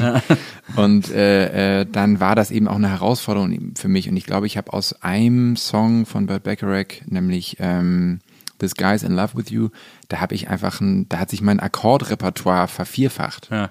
Weil ich richtig gebraucht habe, um das zu verstehen. Ja. Und trotzdem war ich faszinierend, wie elegant das so durchläuft und dass Leute das wahrscheinlich zu ihren Dates hören und nicht merken, was da im Hintergrund für eine, für eine wahnsinnig, äh, wahnsinnig Finesse am Werk ist. Und das, das war dann so der Grundstein für dieses, äh, für diese Faszination, die von Pop, der also vordergründig einfach durchgeht. In der I Say Little Prayer läuft ja auf einer Hochzeit Naja. und alle machen diesen komischen Taktwechsel am Ende vom äh, alle kriegen das irgendwie hin. Ja. Und äh, wenn man sich das in Noten anguckt, ist es schon durchaus komplex. Und so diese, diese Kombination aus Finesse und Eingängigkeit, die hat mich dann sehr fasziniert eine Zeit lang. Und da kam dann irgendwie äh, auch sowas wie Henry Mancini und dann so The Divine Comedy, was ja eigentlich auch, das ist ja eigentlich Modern Day Bacharach gewesen so. Ja. Und äh, da war ich dann eine Zeit lang sehr, sehr ähm, fasziniert von so und dachte so, ey, es gibt ja Leute, die bisschen komplexere Akkorde benutzen und da ist, muss man nicht so muckermäßig oder fusionmäßig sein, sondern man kann das in der Popmusik machen. Ja. Und ähm, das fand ich toll. Das ist so, das ist, glaube ich, so ein super ähm, aufregender Moment, wenn man das erste Mal checkt, wie komplex Lieder sind, denen man nie eine Komplexität zugetraut hätte. Oder Ja. also wenn man das erstmal anfängt, Mus Lieder und Songs wirklich bewusst zu hören, da wird dann Ja. das erstmal offenbar, Ja. was da überall, also das erste Mal bewusst Aber hören Ja. und so sich, sich im Kopf mal alle Spuren trennen, Mhm. die auf einem Aber-Song sind und was die einzelnen Spuren spielen. Da wird man so verrückt bei der Komplexität irgendwie so. Aber da habe ich eine gute Geschichte aus dem äh, Studium der historischen Musikwissenschaft. Da hatte ich dann Musiktheorie 1 bei einem so einem ganz tollen alten Professor, Professor Groß. Und dann, es gibt, um es ganz einfach zu sagen, es gab quasi im Barock schon sowas wie Beats. Ja. Von der Idee her. Es gab Bassformeln. Mhm. Das waren bestimmte Basstonabfolgen, die überall benutzt wurden. Also es war wirklich fast dasselbe wie heute so, so, so Rhythms in der Dub-Kultur. Mhm. Und ähm, die über diese Bassformeln wurden dann eben verschiedene Akkorde ausgesetzt. Das war oft die Grundlage von Komposition. So, und dann war es oft so in diesem Musiktheorieunterricht, dann hat er eine Bassformel aufgeschrieben, aber wirklich nur so acht Töne. Und dann sollten wir die aussetzen, also mit, mit den dazugehörigen Akkorden, weil das ja einfach erst nur eine Stimme gewesen. So. Und dann schrieb er eine Bassformel auf, also dann irgendwie so acht Basstöne. Und dann ähm, hat er die angefangen auszuharmonisieren und ähm, hat dann gesagt, so ja, was meinen Sie denn, was das ist? Also ja, weiß ich nicht, Händel, Bach, Purcell, was auch immer. Und dann meinte er, nee, das ist die Strophe von Waterloo von ABBA. Das war dann für ihn so ein totaler, da dachte er, jetzt zeigt er den Kids mal, er, so, aber uralte Musik. Und dann habe ich mir das eigentlich gedacht, ja stimmt, das ist total barock. Also das könntest du eins zu eins in den, in den Bachchoral packen. So, und das merkt aber auf dem Dancefloor bei der Hochzeit um eins natürlich niemand. So. Und das ist doch schön. Ja, das, ich glaube auch, dass äh, äh, Björn und Benny sehr klassische äh, Komponisten Ja, waren. Der, sind die, die sind aber auch studiert, ne? Ich glaube ja, ja, ich meine ja, die haben ja auch vorher so so eine, sie haben ja vorher so schwedische Volksmusik gemacht Mhm. und so, äh, bevor die, aber, aber das, das weiß ich noch, dass aber mich dann total umgeblasen hat und dann wollte ich mehr sowas haben äh, und dann habe ich äh, angefangen Carpenters ganz intensiv Mhm. Oh zu ja. hören. Äh, die habe ich dann ganz lange extrem viel gehört, weil ich da Ja. auch gedacht habe, also erstmal alleine die Stimme von ihr, die ähm, im Gegensatz, und ich habe das dann so in den 90ern für mich entdeckt oder Ja. so, wo äh, von äh, Sängerinnen immer gesagt wurde, dass sie besonders gut sind, wenn die viel phrasieren und viel so, Ja. so dieses Ja. Mariah Carey-Ding, irgendwie durch die, durchs Gebirge, durchs, durchs Tongebirge wandern irgendwie. Und dann äh, habe ich da plötzlich diese Sängerin für mich entdeckt, die jeden Ton ganz glatt, Mhm. gerade, mit samtener Stimme, aber einfach straight durchsingt Mhm. sozusagen. Ähm, das hat mich total beeindruckt. Und dann noch die Komposition äh, Ja. äh, von ihrem Bruder. Ähm, die fand ich, das fand ich ganz schlau alles irgendwie. Ja. Ich habe dann auch, ich hatte mir dann so eine Box geholt mit so Liner Notes, wo der Mhm. dann auch so geschrieben hat, wie er die Songs komponiert hat und so. Da gab's die schöne Geschichte von, ähm, ich, ich weiß nicht, ob es Calling Occupants ist. Nee, Calling Occupants war ja ein Cover äh, von Klaatu. Ähm, auch eine tolle Band, über die es auch damals eine tolle Geschichte gab. Ähm, aber äh, äh, irgend so ein, eins meiner Lieblings äh, ähm, Carpen- Carpenters-Lieder, komm gerade nicht drauf, welches ist For All We Know oder so ähnlich. Ähm, und da ist es so, da ist am Schluss so ein Gitarrensolo drin, Mhm. ähm, dass sie einen Freund haben spielen lassen. Sie haben so einen Gitarristen, der hat immer im Studio alles für sie eingespielt. Ja. Und das ist halt, ähm, das ist ein super dramatisches Solo, ist sozusagen die Klimax des Songs und dann kommt dieses kommt dieses, kommt dieses Gitarrensolo da rein äh, und, und unterstreicht nochmal die Dramatik. Ähm, äh, Goodbye to Love ist es, genau. Äh, unterstreicht die Dramatik des Textes. Ah ja, das Solo. Genau. Wo sie dann sagt, Goodbye Liebe ist für mich love. durch Ja, und so, ja. Und dann, äh, dann hat äh, Richard Carpenter geschrieben, dass sie das Lied veröffentlicht haben. Und für sie war es ein- eine typische Ballade im Carpenter-Stil. Und noch nie und wirklich kübelweise böse Briefe bekommen haben von ihren klassischen Fans, die eben so Hausfrauen waren, die gesagt haben, warum sie denn jetzt Heavy Metal machen würden, weil am Ende ein Gitarrensolo. Aber dem es ist aber eher so Glam-mäßig, oder? Das Solo? ja, aber es ist so sehr verzerrt. Also Mhm. es ist tatsächlich sehr, eigentlich sehr hart verzerrt. Deswegen hat das ja dann auch diesen schönen Kontrast zu diesen, zu diesen, zu diesen Chören und so. Mhm. Ja. Äh, und das war für die, war für die Hausfrauen zu viel. Oh Mann. Ja, ich habe eine, ich habe meine erste Carpenters-Platte war vom Flohmarkt für einen Euro, die und da stand noch eine Widmung drin von einer wahrscheinlich zu Ende gegangenen Beziehung irgendwie. Oh. Liebe Heidi in Liebe dein Werner. Oh nein. 79 und dann wahrscheinlich irgendwann voller Hass alle Platten auf dem Flohmarkt gegeben.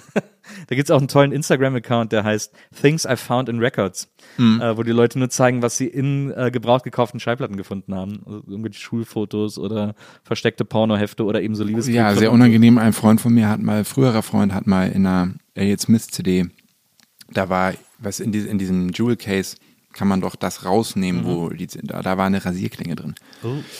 Das ist sehr unschön. Ja, allerdings. Ja. allerdings. Naja. Als ich entdeckt habe, dass in der, ich glaube, es war die, ähm, war es die Kid A oder war, ich glaube, es war die Kid A, dass da hinter dem Jewel Case ein verstecktes Booklet war. Äh, in der äh, Radiohead CD. Da, wenn man das Jewel Case rausgemacht hat, war da ein Booklet drin, das man nicht gesehen hat. Habe ich das bemerkt? Ich habe die, glaube ich, auch auf CD. Äh, Ich glaube, es war in der Kid A. Ähm, da bin ich ausgeflippt und habe ich alle meine CDs aufgemacht. Das muss noch irgendwer gemacht haben. Spoiler Alert, das hat keiner mehr gemacht, außer Radiohead. Das Einzige, was man da noch so, so minimal zählen könnte, ist, dass Weezer in der pinkerten CD äh, so eine Landkarte dahinter hatten, auf die Rückseite gedruckt. Aber äh, das war dann das höchste der Gefühle, dass ich, dass ich äh, nach dieser auf, aufregenden Entdeckung ähm, zusätzlich noch gefunden habe. Ähm, was ich auch äh, toll finde, äh, was, ich, äh, was ich gelesen habe, ist, dass du Musicals gut findest. Oder Ja, es bahnt sich an. Ich kenne noch nicht viel. ah ja. Also ich bin ja in Hamburg groß geworden, was ja quasi die böse Seite des Musicals ist. Die Stage-Stadt. Genau. Mm, Und habe da ein paar Sachen gesehen. Also mit meinen Eltern halt irgendwie äh, äh, Buddy Holly und so. Und glaube König der Löwen auch mal. Aber äh, das war alles, das hat irgendwie jetzt nicht groß gefunkt. Ähm, es ist mehr so in den letzten Jahren mal so einzelne Songs äh, und dann äh, ich wusste immer, dass irgendwann Steven Sondheim mir gefallen würde und dann bin ich irgendwie auf so ein paar Songs gestoßen und hab das finde das einfach wahnsinnig toll und und so. Aber ich habe zum Beispiel noch nie ein ganzes Stephen Sondheim Musical überhaupt gesehen. Also ähm, das kommt langsam. Äh, meine Freundin ist Schauspielerin und Sängerin und ist großer Musical-Fan und, und kennt auch irgendwie da so die ganzen großen klassischen Sachen und ähm, führt mich da langsam so ein bisschen ran. Hamilton habe ich jetzt auch gesehen. Das Ah ja. muss man ja sehen, war Ja. sehr beeindruckt. Also es berührt mich nicht so sehr, aber ich finde es einfach dann vom Handwerk wahnsinnig spannend. So, Also die Form, die Form ist schon äh, irgendwie sehr reizvoll, finde ich. Ich so, ne? Und, Ja. und die, die, also die große Geste rührt mich irgendwie immer aus. Ich finde es auch einfach niedlich, so dann, Ja. ne? wenn da so irgendwie aus so einem oft eher banalen Stoff die große Geste. Und da muss man ja sagen, es ist in der Oper nicht anders. Also oft. Ich kenne mich auch da nicht groß aus, aber jetzt, also inhaltlich ist, glaube ich, so eine durchschnittliche italienische Oper nicht viel elaborierter als ein Musical. Das, ja, das stimmt, das glaube ich Also auch. glaube ich jetzt Ja, mal so ganz grob. Ich will Ja, ja, jetzt den Opernfreaks da draußen Ja, die nicht. werden jetzt wahrscheinlich ausrasten, aber ähm, ich glaube auch, dass es da äh, mehr Verwandtschaft gibt, als die sich alle eingestehen wollen. Ähm, also gerade vor allem von äh, von E-Musik-Seite äh, äh, werden sie das kaum äh, zugeben wollen. Ja. Aber man versteht Musicals halt besser, deswegen sind sie auch einfach populärer, glaube ich. Ja, Also, ja, sie das kann schon sein. poppiger sind und ja. ähm, aber Sondheim ist natürlich eine super Referenz. Der ist ja sehr düster in seinen Kompositionen. Ja. Also vor allem im Gegensatz zu so einem Klassiker wie Weber oder so. Mhm. Äh, Lloyd Webber ähm, ist, ist Sondheim immer sehr dark, auch in seinen Themen. Mhm. Und äh, ich habe mal Into the Woods gesehen, ähm, das auch schön verfilmt wurde übrigens. Ist, Mhm. glaube ich, äh, kann man auch irgendwie gucken. Da spielt James Corden mit und so. Äh, ist eh ein sehr, sehr gutes Stück. Ist im Mhm. Grunde genommen so eine Märchen äh, ein, ein Märchen über Märchen, sehr böse äh, in Stellen, Mhm. äh, aber ähm, aber auch sehr äh, lustig, aber auch sehr, also ich fand, mich hat es auch ergriffen, ich bin auch sehr schnell Mhm. äh, zu kriegen, auch bei Musicals und so. Ich finde, was ich so besonders finde, ich finde, es gibt so, es gibt eine spezielle Art, Musicals zu komponieren. Es gibt so, es gibt so Songs, ich könnte so, du könntest mir so zehn Songs vorspielen, die ich alle nicht kenne, und ich könnte dir sagen, welches davon Musical-Songs sind, wenn da welche dabei wären. Ja. Weil die haben so ein, es gibt so ein, so ein, so ein Kompositionsfeel von Musical-Songs, das haben nur Musical-Songs. Ich weiß, was du meinst. Ich glaube, es ist die, es ist halt der maximal gedehnte Popsong, oder? Ja, ja wahrscheinlich. Ich meine, was ja auch irgendwie faszinierend ist, ist, dass so ein, ein, ein Großteil der, der Jazz-Standards, die so noch im Umlauf sind oder auch ähm, teilweise noch wirklich sehr populär bekannt sind, aus Musicals stammen. Ja. Ähm, ja, Ja, aber auch so, auch so zum Beispiel die, die Chorsetzung von, von Musical-Songs ist, äh, im, gibt's, ist nicht vergleichbar im Pop, finde ich. das stimmt. Also es gibt zum Beispiel, es, sind natürlich sowieso immer Ensemble-Nummern klar, deswegen muss man ja sozusagen auch Mhm. äh, schlauere Chöre setzen als in anderen Nummern. Aber da ist vielleicht noch Farin Urlaub jemand, der ähnliche Chöre setzt und ansonsten. Äh, Aber ich, ich muss gerade, wo ich hier Brian Wilson sehe, denke ich, meine, das ist, das ist ja nun so, so mit das, das, äh, jetzt mal handwerklich, Ja. so mit das, also äh, God Only Knows ist ein super komplexer Song. Das stimmt, ja. So, ähm, und, und da würde ich aber zum Beispiel nicht am Musical denken, obwohl es stimmt. irgendwie diese, Naja. ne, diese, diese komplexen Chöre hat und die Instrumentierung und so. Ähm, das, weil tatsächlich auch man mir jetzt manchmal, jetzt so im Zuge der Promo mit dem Album kam es manchmal so, äh, ja, sag mal, irgendwie so bei deiner Musik denke ich auch immer so ein bisschen an Musical. Und ich sage dann immer, dass es mich nicht wirklich bewusst beeinflusst, ich aber schon weiß, was gemeint ist. Ja. So. Und ähm, ist es vielleicht einfach ja so ein bisschen so, so etwas, was so etwas den Rahmen sprengt? Also bei den Chören meinst du da so dieses Call-and-Response-Ding? Also Ja, ich glaube, dass ich, also ich, zum Beispiel übrigens, mich erinnert deine Musik gar nicht an Musicals. Okay. Ich habe da gar keine Musical-Assoziation, äh, ähm, interessanterweise. Es finde ich interessant, dass das Leute so empfinden. Irgendwie, ich weiß dann immer nie, ob ich das falsch empfinde oder wa warum ich das nicht dann auch so empfinden kann oder nicht nachvollziehen kann. Aber naja, ähm, ich, ich glaube, es ist so eine, Musical-Songs müssen sozusagen so, äh, die Chöre müssen so gesetzt sein, dass jeder so ein bisschen seinen Part hat und jeder sich auch so vor und einmal quasi über die Bühne laufen kann. Äh, und, und dieser Zeitraum, den jemand braucht, um einmal über die Bühne zu kommen, ja. das gibt es nur in Musical-Songs, dass jemand nur so lange singt, sozusagen. Ah ja, verstehe. Ja. Okay, also quasi, also du meinst, der, der theatrale Background bestimmt da irgendwie auch die Genau. Form. Ja, okay. Die, die Lieder Ja. haben immer direkt so eine, die erzählen immer direkt Ja. so eine Szenerie. Ja, das stimmt natürlich. Ähm, es gibt einen Musical-Song äh, aus einem modernen Musical, Rent, weiß nicht, ob dir das was sagt.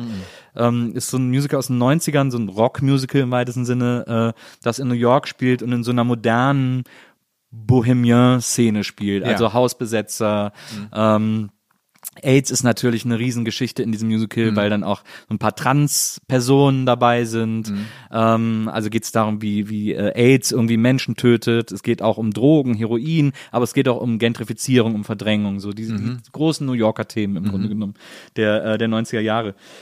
Und das zentrale Motiv äh, dieses Musicals, das wird direkt am Anfang äh, gesungen. Und äh, das hat aber so eine, das hat so einen so einen Melodiebogen, ähm, den ich extrem mit, mit Musical äh, assoziiere. Diese Harmonienfolge alleine.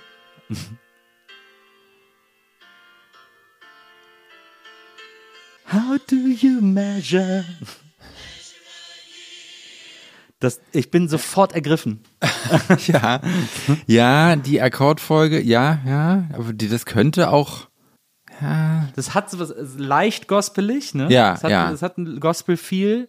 ist es vielleicht ganz banalerweise einfach, dass die, dass, äh, also die Leute, die das singen, meistens trainierte Sängerinnen und Sänger sind, die einfach diesen, die einfach diese krasse, Theatralik. ja, die einfach Vibrato haben. Wahrscheinlich. Na, wahrscheinlich ist es das. So, das hast du ja in der Form im Pop selten. Ja. Also wenn, dann hat das halt eine, hat das eine, die Solistin oder der Solist so, ne? Aber dass du irgendwie so Chöre hast, die eigentlich wie so Opernchöre kommen, vielleicht ist es das.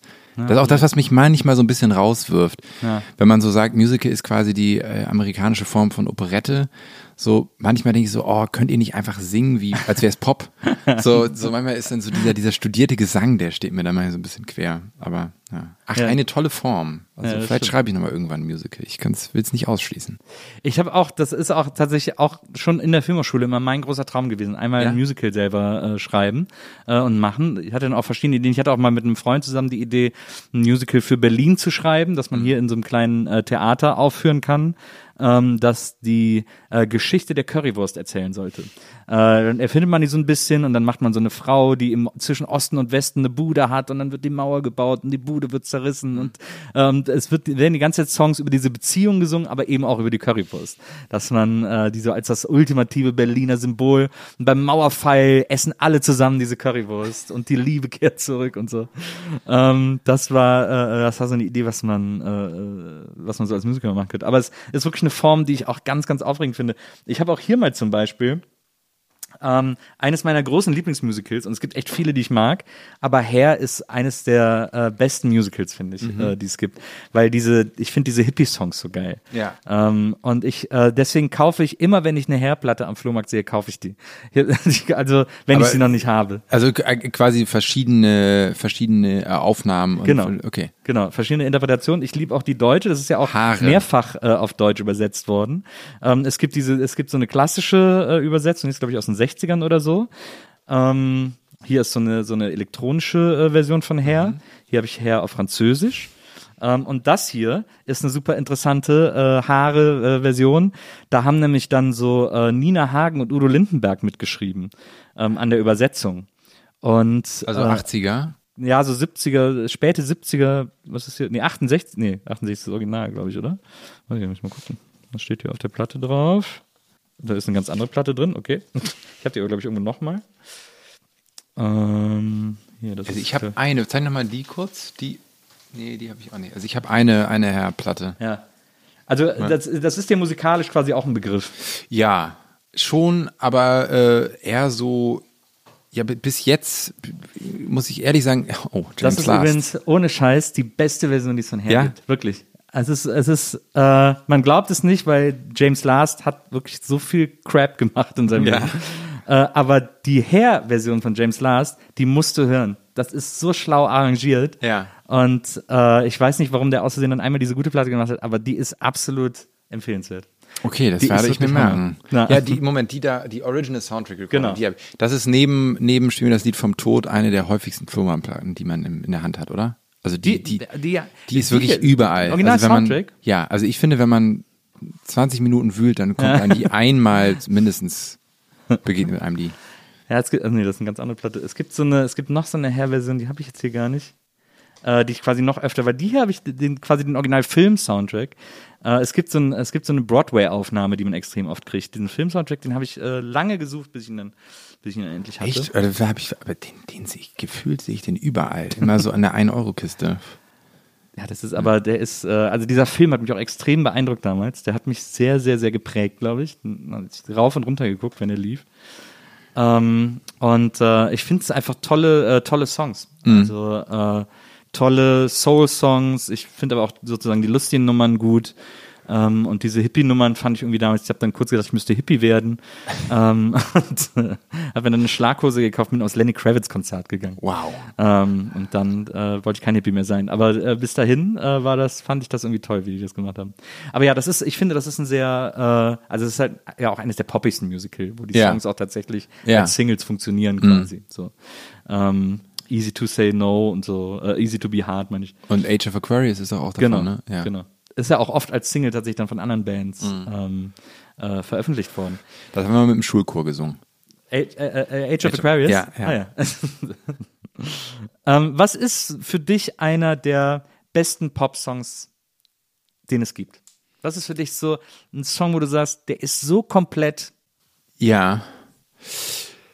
Also ich sag immer, immer, äh, äh, also rund um der beste Song, also für mich seit ein paar Jahren äh, ist Moon River. tatsächlich? Ja. Weil ich bin, ich bin Balladentyp. Also Ja. das war auch, das war auch tatsächlich komischerweise so ein, so ein, so ein, so, das habe ich immer jahrelang immer so quasi heimlich, musste ich mir eingestehen, dass ich bei, bei Platten, gerade auf so Gitarrenplatten, immer zu den Balladen geskippt habe, dass ich so oft die, die Prügelnummern irgendwie eigentlich eher geskippt habe. So, und, und Moon River finde ich, äh, finde ich einfach die, die, die, die rundum, äh, ja, finde ich, finde ich irgendwie einen wahnsinnig tollen Song. Also, äh, verstehe ich auch noch nicht, ich verstehe den Text auch immer noch nicht ganz. So, Ja. also ich finde, der hat auch genau das richtige Maß an Mystik und, und, und Konkretheit. Ähm, und ich kannte ihn lange und habe ihn lange geliebt, bevor ich den Film das erste Mal gesehen habe, da Ja. Breakfast at Tiffany's. Und ähm, ja, würde ich schon sagen, der.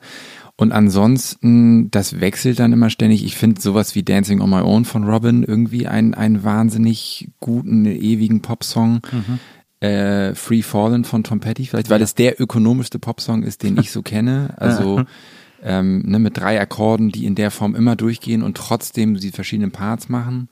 Da sind aber mehr so handwerkliche Sachen. Äh, ja, also es, es wechselt ständig, aber so von der mit von der Mischung von, von handwerklicher Bewunderung und kann mich zu Tränen rühren, ist es wahrscheinlich Moon River, relativ konstant. Das finde ich erstaunlich, weil Moon River ist ja eigentlich sehr, äh, sehr reduziert in, in seinem.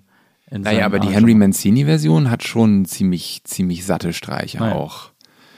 Also, ja, du meinst, du meinst, weil meine Musik nicht so reduziert ist. Genau. Ja, äh, ja, wobei, also, ja, ich, ich, ich mag eben beides. Also ich finde so, so, ein- so, ein- so einen verkrampften Minimalismus finde ich irgendwie so ein bisschen, Ah, ja. Das- ja, das das, können wir dazu. ganz. Das also das, das, wir das kann toll Ja. sein, so jetzt, weiß Ja. nicht, so Kitschkrieg-Produktion und so finde ich auch super. Ähm, Ja. Aber äh, ja, vielleicht ist es da. Doch, ich mag schon auch wirklich auch die Tom Waits Balladen nur mit Klavier sehr gern. Äh, Aber die werden natürlich extrem von diesem Waiteschen Charisma getragen. ja, das stimmt, aber die Kompositionen sind auch schon ziemlich gut. Ja. Das stimmt. Hm. Ja, ach Moon River, ich weiß es nicht. Es ist ja auch, das kann ja sowohl Freundschaft als auch Liebe sein. Und ähm, es ist irgendwie äh, melancholisch und, und, und hat aber auch dieses Moment des, des, der, so des, des, kom- also des, des verkommenen Glücks irgendwie in sich. Also es hat für mich sowohl äh, äh, alles ist für immer gut so und äh, oder auch es kann irgendwie auch vorbei sein. Also das, das ist es eher so. Ja. Sehr diffus und das mag ich daran, dass ich den nicht so komplett greifen kann. Na, So, verstehe. vielleicht ist es das. Was ist denn dein liebster Beatles-Song? Wow. äh, die, die großen Rolling Stone Fragen. Äh, äh, Nee, mein- weil bei Beatles, mein- das, ist, das ja, finde ja. ich immer wichtig. Ja, ja, okay. Nee, ähm, ich würde sagen, es, es war lange Zeit Across the Universe. Ja. Und dann ist es aber in den letzten Jahren, glaube ich, ähm, entweder I Will oder, na, wie heißt er denn? Äh, For No One. Ja, verstehe. Aber interessant sind die quasi erst als späte Beatles, ne? Dieses, Ja, ja, also äh, ganz ehrlich, die frühen Beatles, ja. also pff, das ist Nee, also Ja, ich, ich habe die Alben so pflichtbewusst mir gekauft, aber ich muss das echt nicht hören. So, also nee, nee, die späten, ganz klar. Also ich bin auch Abbey Road ist ganz klar immer mein Beatles-Album. Ja, meins auch. Ich finde, für mich ist ja äh, der beste Beatles-Song. Äh, Because ist es eigentlich, sorry. ah ja. Because ist eigentlich, eigentlich dann vielleicht auch mein Lieblings-Beatles-Song. Ja. ja. Mein Liebster war immer äh, und ist auch immer ähm, I Want You, She's So Heavy. Ja. Weil als ich das zum ersten Mal gehört habe, da war ich äh, 17 oder 18 oder so und Beatles waren für mich so eine Oldie-Band, die irgendwie coole Songs hatten, aber Mhm. und so. Und dann hat mein Bruder mir die Abbey Road auf Kassette aufgenommen, hat gesagt, hier hör die mal an. Und dann habe ich sie gehört, ne, und dann so Come Together und so, kannte man ja auch schon und so. Und dann kam plötzlich äh, I Want You. Mhm. Ja. Und da hab ich, das war, also da muss man wirklich sagen, das war so der Augenblick, wo ich so Popmusik verstanden habe, Mhm. wo so Strahlen aus meinem Kopf geschossen sind Ja. äh, und ich plötzlich gedacht habe, der Witz ist, jeder kann alles machen. Mhm. Der Witz an Pop ist, weil I Want You ist ein Doom-Metal-Stück im Grunde genommen. Äh, Ja. Und und da habe ich kapiert, jeder kann alles. Und das Lied hört ja auch sogar mittendrin auf. Ja, ja, das ist, das, das ist, ein, das ist, äh, das ist irre. Ja. Das ist irre. Und da, das, da war mir das, da ist mir das bewusst geworden. Hm. Es gibt, es gibt, die Idee von Pop ist im Grunde genommen, dass es keine Grenzen gibt. Dass Ja. jeder alles machen kann. Das stimmt. Hast du noch einen Schluck Wasser? Ja, na klar. Äh, wo habe ich denn das was? Ah, hier. Upp. Ich hau jetzt alles um. So. Danke. Ja, ja, das, das, das stimmt. Das ist eine wichtige Beobachtung. Und, und interessant, dass du die da gemacht hast. Also, ja, kann ich verstehen. Ich finde dann eher, also die, die, äh, ich dachte mal, ich schreibe irgendwann mal ein, ein Buch oder ein Essay, das heißt die B-Seite von Abbey Road. Weil das ja, ähm, die ab, da kommt ja, äh, na, wie heißt es nochmal? Here comes the sun, Genau. something, Genau.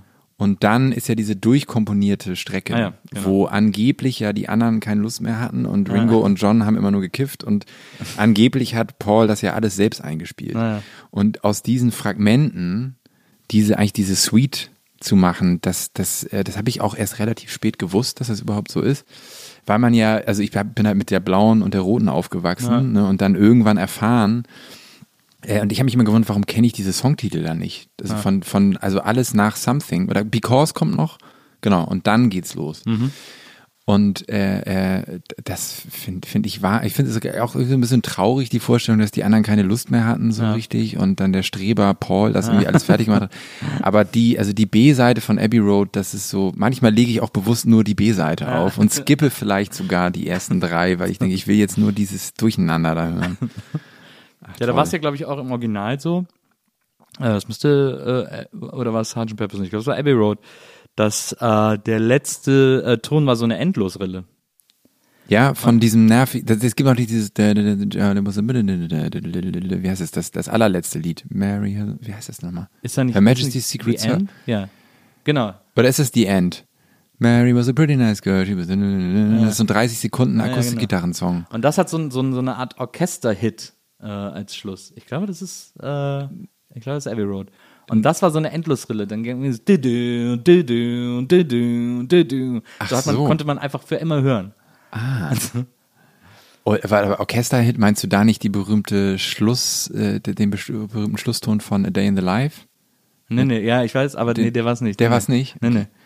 Und es war dann immer, es lief dann immer so durch und das Geile ist, ich habe das dann auch so, als ich dann so jung war und die Platte hatte und das lief immer irgendwie, und ich habe das immer so gehört, ich habe dann manchmal wirklich vergessen, die Platte auszumachen Mhm. und dann lief einfach eine halbe Stunde dieser Loop, der ja nur, das sind ja, ich glaube, eine Umdrehung sind drei Sekunden oder so. Mhm. Äh, dieser, dieser drei Sekunden Loop lief dann immer weiter, immer weiter und der hat sich in meinem Kopf andauernd verändert. Also Mhm. du hörst dann auch plötzlich andere Sachen viel lauter als andere Mhm. Sachen, wenn du das so lange am Stück hörst. Ähm, und es hat so komplett gemorpht. Das war wirklich eine außerkörperliche Erfahrung, ähm, äh, die ich da gemacht habe. Ich glaube, für mich einer der besten Popsongs aller Zeiten, ein Lied, das ich nicht über werde zu hören, ähm, ist äh, Lonely Boy von Andrew Gold. Andrew Gold. Ist das nicht der, der immer auch pfeift? Äh, nee, das ist Andrew Bird. Genau, das ist Andrew Gold. Andrew Andrew, Gold, Gold hat zum Beispiel, nicht. der große Hit von Andrew Gold war Thank You for Being a Friend, das Golden Girls Lied sozusagen. Mhm. Thank you for being a friend, dum, dum, dum, dum. Und der hatte mal, in Amerika ist das ein Riesenhit, äh, dieses Lied Lonely Boy. Mhm. Hier kennt das kaum einer, aber das hat auch so, hat auch so ein paar Tempi-Wechsel und so und ist auch so ein Mini, so eine Mini-Rock-Oper im Grunde genommen. Ähm, ganz dramatischer Text, äh, wie er irgendwie aufwächst und seine Eltern sagen zu ihm, ja, du bist unsere Nummer eins, du bist der Einzige für uns.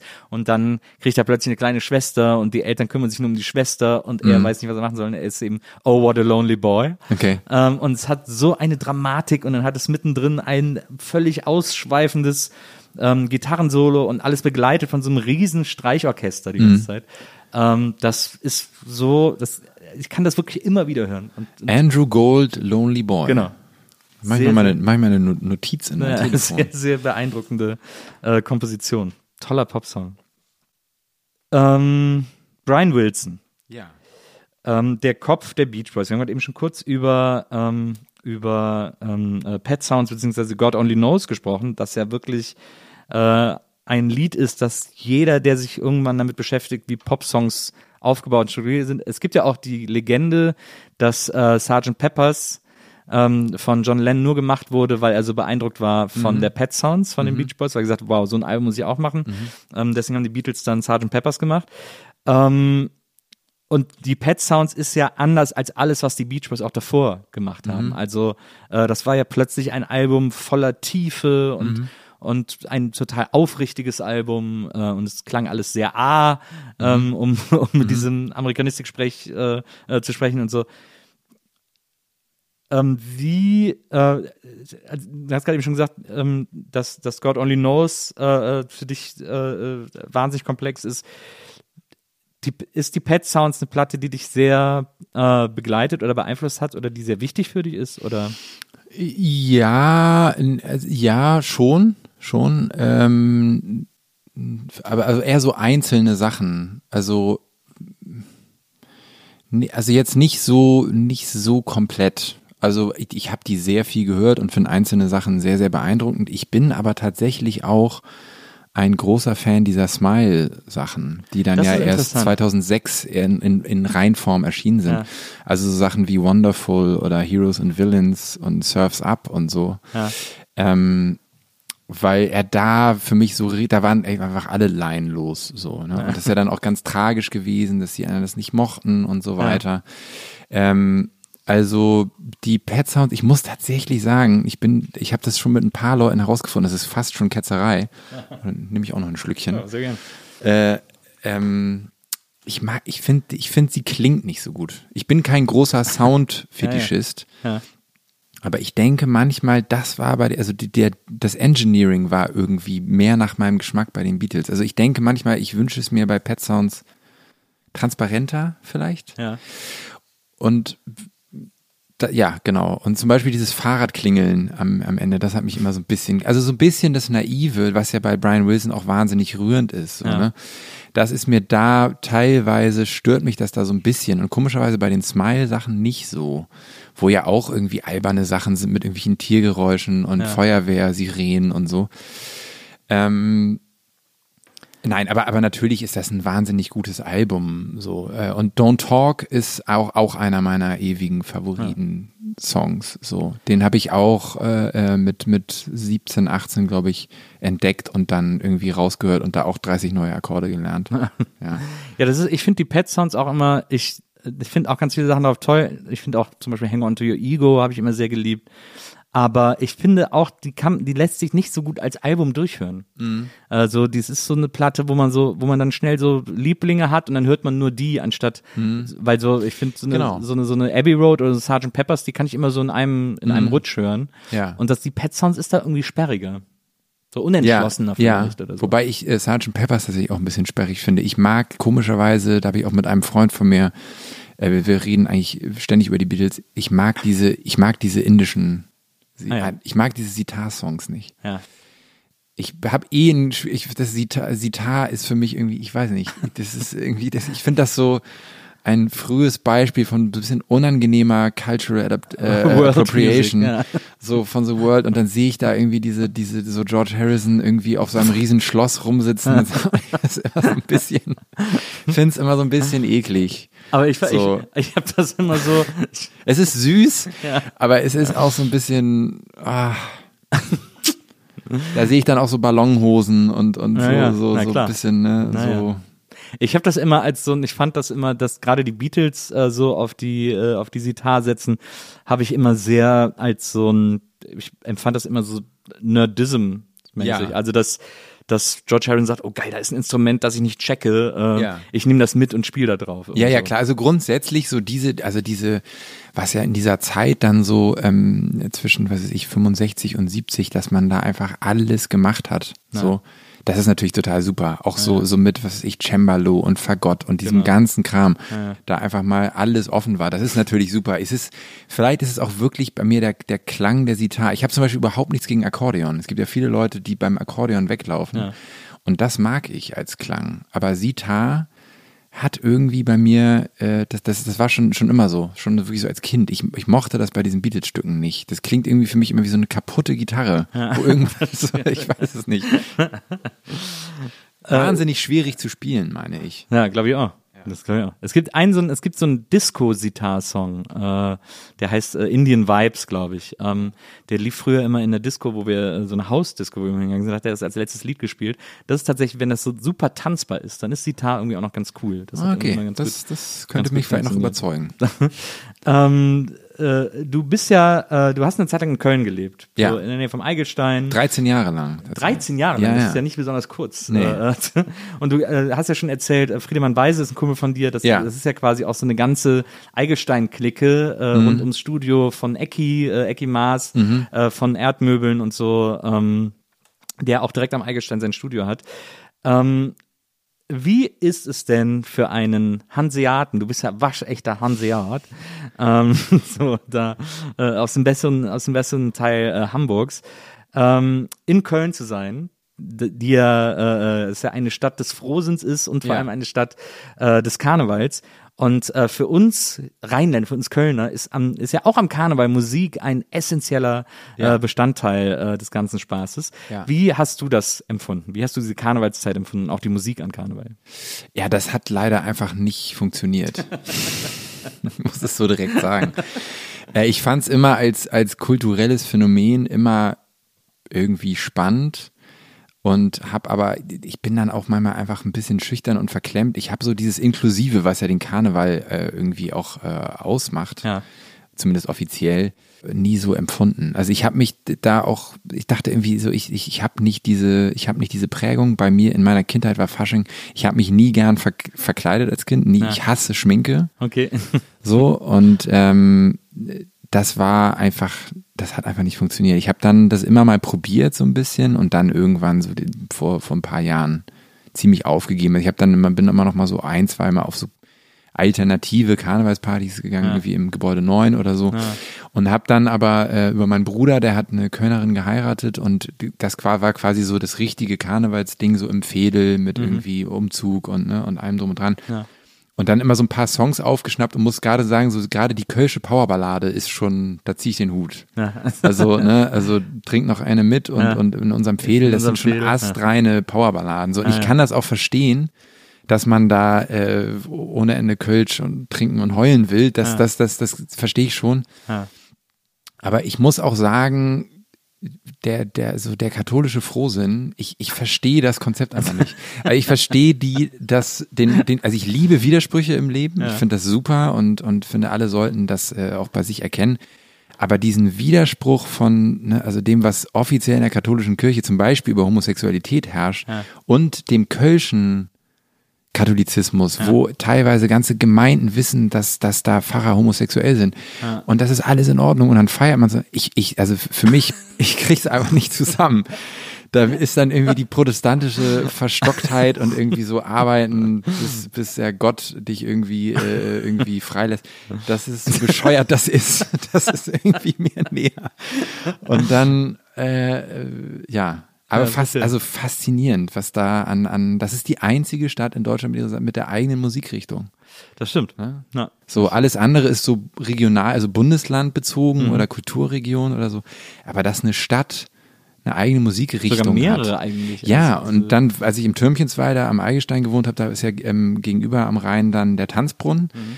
Und dann manchmal kamen bei mir dann da durch den kleinen Türmchensweiler echt so Horden an Leuten irgendwie und äh, mit den Reisdorfkästen und sind da irgendwie rüber zum Rhein und dann spielte da irgendeine Band, die ich nicht kannte und es war und die Menschen waren glücklich in dieser strukturell sehr, sehr kontroversen Stadt.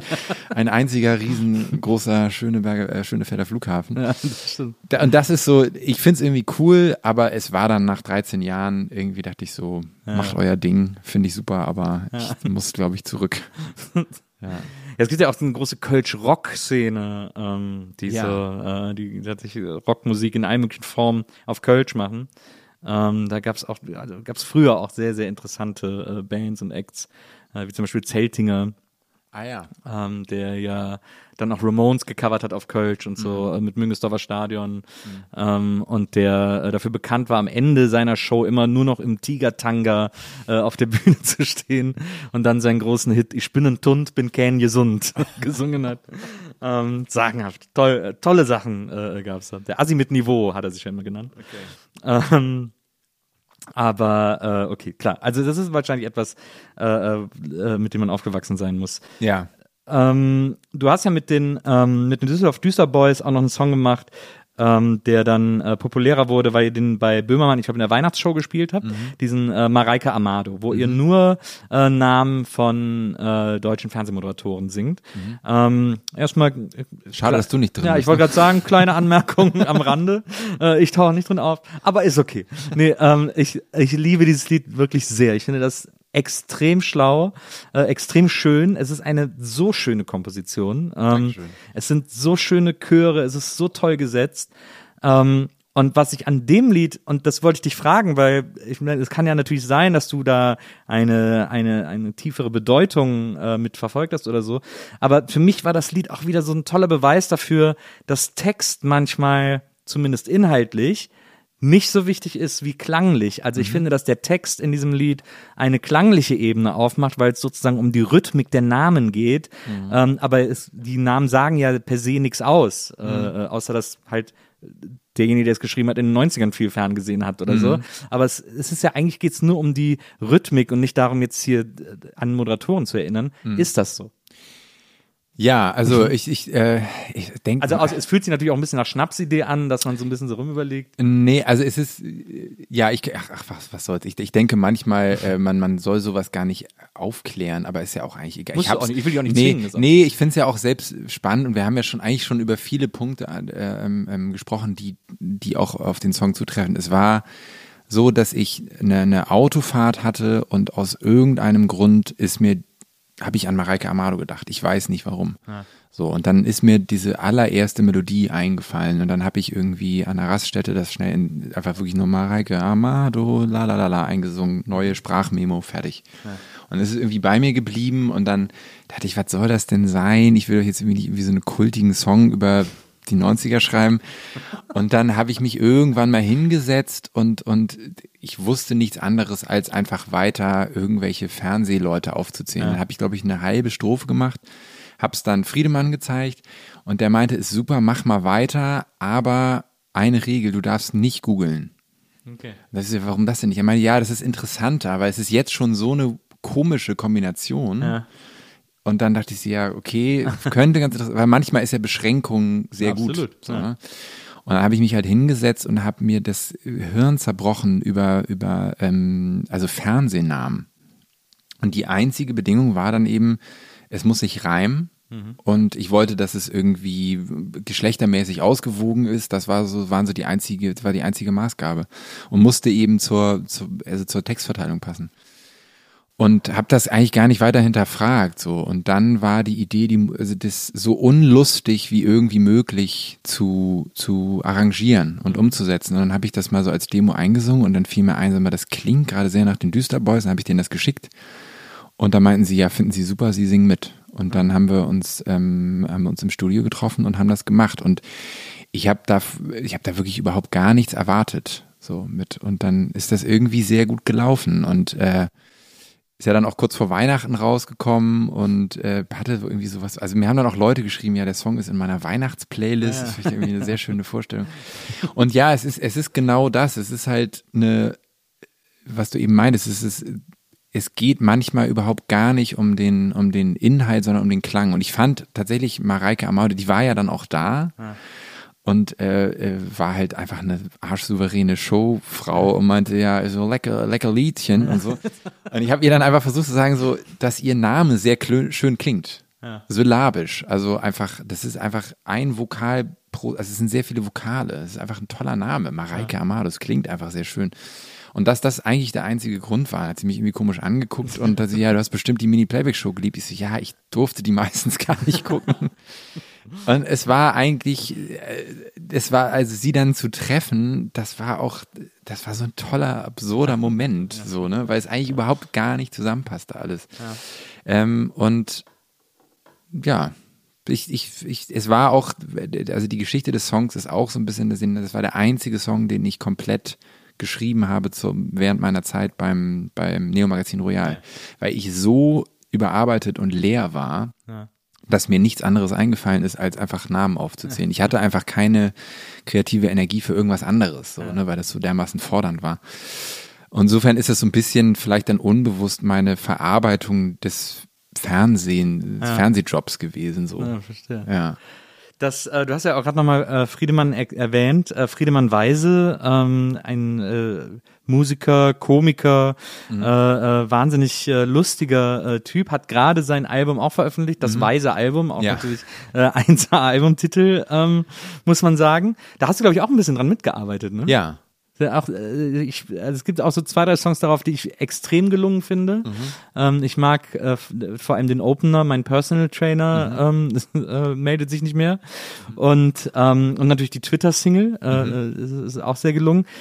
Ähm, der ist aber ja eigentlich, ich finde das so interessant, wenn du immer sagst, dass der dann zu dir kam und dir dann auch so Tipps gegeben hat, wo du irgendwie mhm. so, wo du irgendwie so weiter äh, äh arbeiten musst und wo du so weiter suchen musst weil der kommt ja eigentlich aus einer anderen Ecke. Also du bist mhm. ja jetzt keiner, der der Comedy macht oder der nee. oder der Witz, der primär witzige Songs versucht zu schreiben. Nee.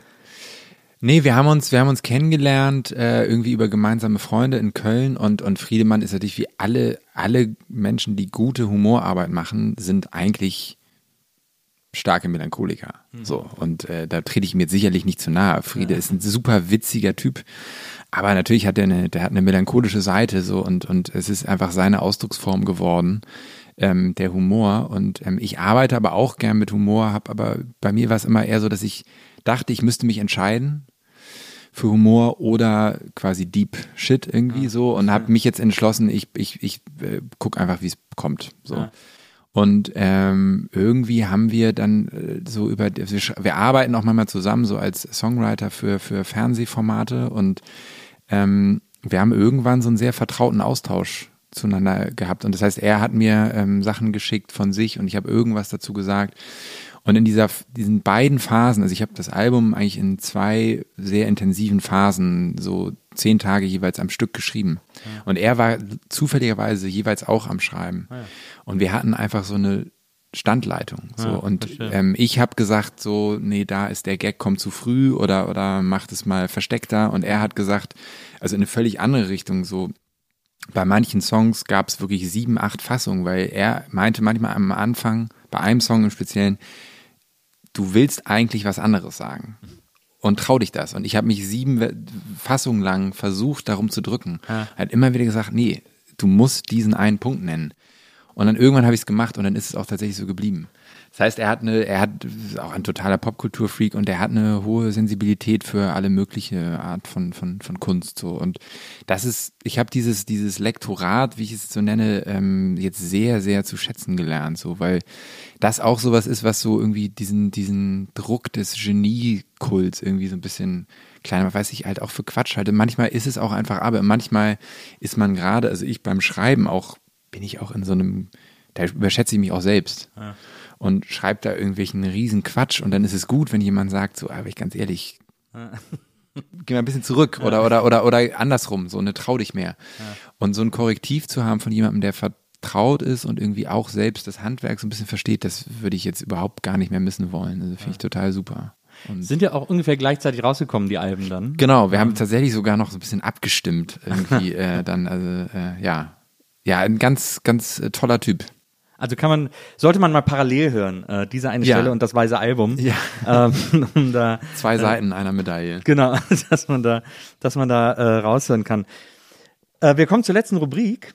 Ähm, und äh, das ist die beliebte Rubrik in diesem Podcast, die äh, in deinem Fall lautet Dur und Moll, Pro und Contra.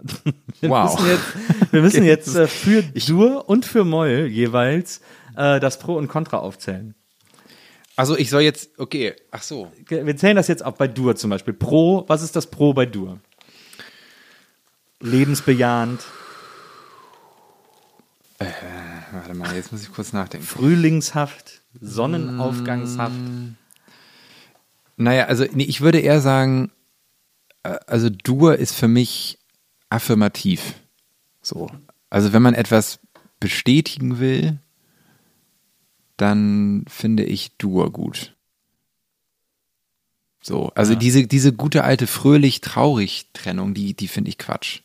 Okay. Weil da tatsächlich äh, mal äh, Chili Gonzales sehr gut herausgearbeitet hatte, wie er meinte, viele so repräsentative Musik aus, also aus der Klassik ist in Dur, Ja. weil sie eigentlich Herrschaft bestätigt und, und repräsentiert und Folklore, also sei es ähm, Samba äh, oder, oder viel aus Osteuropa, Ja. eigentlich fast immer in Moll. Moll. So, So, also quasi Moll ist die Subversive. Ja. So, also da ist die Melancholie des unterdrückten Volkes sozusagen zu alten Zeiten drin. Äh, und also insgesamt, also ich schreibe zu 80 Prozent in Dur. Meistens sind meine Songs aber eher melancholisch. Also ich habe noch keinen ähm, Let's Dance Song geschrieben. und ich, ich mag insgesamt den Kontrast. Ja. Dann ist zum Beispiel Blues ein Dur-Genre, Ja. ist aber ja inhaltlich wahnsinnig traurig. Das stimmt. So, Aber das also ist ja quasi- darüber funktioniert es, glaube ich. Genau, ja, das glaube ich auch. Das ist ja, glaube ich, die, der, das eine Wirkprinzip von Blues. Ähm, eine Melodie zu haben, die sich einschmeichelt und die aber äh, textlich äh, ähm, transportiert, uns geht's richtig scheiße. Äh, und unser Leben ist hart. Ja, wirklich. Also ich bin im Gefängnis äh, äh, so und und also also wirklich ja wahnsinnig schlimme Texte und es Ja. sind einfach die drei großen Dur-Akkorde. So. Insofern, hm, also ich würde eher sagen, obwohl ich es mehr benutze, ich benutze mehr Dur, aber eigentlich bin ich ein Moll-Typ. Ich finde Moll insgesamt doch spannender. Aber was spricht äh, gegen Moll? Das spricht gegen, naja, die die Möglichkeit des plakativen Missbrauchs. Ja. Also alle, die, alle Bands da draußen, die irgendwie oder Leute, die so klingen wollen wie Nick Cave oder so Emo bedeutungsschwanger oder so. Ja, ja. sein wollen und einfach dann äh, Moll benutzen oder Depeche, Depeche Mode, glaube ich, 90 Prozent Moll, die das Der Schmutz ist nachmachen ein gutes wollen. Argument gegen Moll. Ja, ja, ja, genau. Gibt's- das magst du nicht? Ja, eigentlich auch nicht so Also es gibt richtig. zwei, drei Songs, die ich wirklich mag. Ja. Ähm, äh, ich äh, Enjoy the Silence finde ich ganz toll. Ähm, Everything Counts. Und ich war, die erste der Platte, die ich mir gekauft habe, war Personal Jesus, als das damals rauskam. Das, Mhm. Da habe ich gedacht, boah, das ist ja ein tolles Lied. Habe ich mir dann die Single gekauft.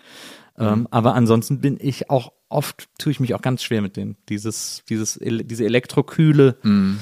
äh, die finde ich oft auch total abturnt. Ja, ja, finde ich auch. So. Finde ich auch. Irgendwie unsexy, ne? Naja, genau. Ja. So steif halt einfach. Ja, ja, ja, genau. Genau. Da war ja, da gab's, aber ich meine, Cure, auch eine große Mollband, Hm. die hatten ja was wahnsinnig Organisches und Warmes und äh, ja, aber auch ein bisschen rumpeliger, oder? Also naja, klar. das, also, ja, die Depeche Mode irgendwie, irgendwie zu glatt. Ach, aber es ist, das ist jetzt eine banale Antwort, aber wie immer, also Moll ohne Dur würde halt auch keinen Sinn machen, ne? Also, das ist irgendwie, weiß nicht, vielleicht werde ich irgendwann mehr Moll, mehr Moll benutzen. Also jetzt auf meinem Album sind, glaube ich, nur zwei Songs in Moll. Oder nur einer? Ich weiß es gar nicht genau. Ja, wenn man das so überhaupt mal so klar sagen kann. Ähm, das, äh, ich versuche da immer nicht drüber nachzudenken. So. Ah, ja. Aber ich würde eine sagen, gegen Moll spricht das. Also ich glaube, Moll ist insgesamt plakativer, Ja. so Ja, wie es meistens benutzt wird.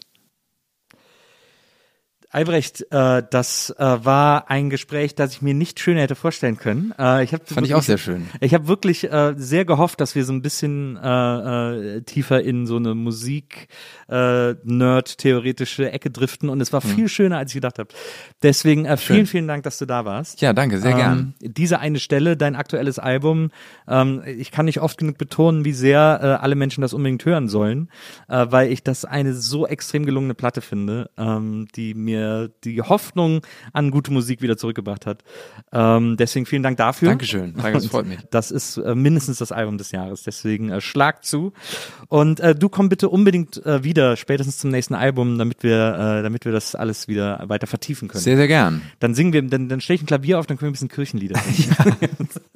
Alles klar. Danke fürs Dasein. Danke. Und äh, liebe Hörer, wir hören uns das nächste Mal wieder hier bei der Nils Bokelberg Erfahrung. Bis dahin, macht's gut. Tschüss.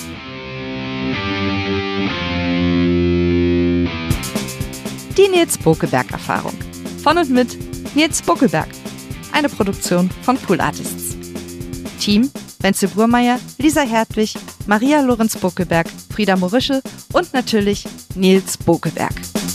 Die Nils Bokelberg Erfahrung.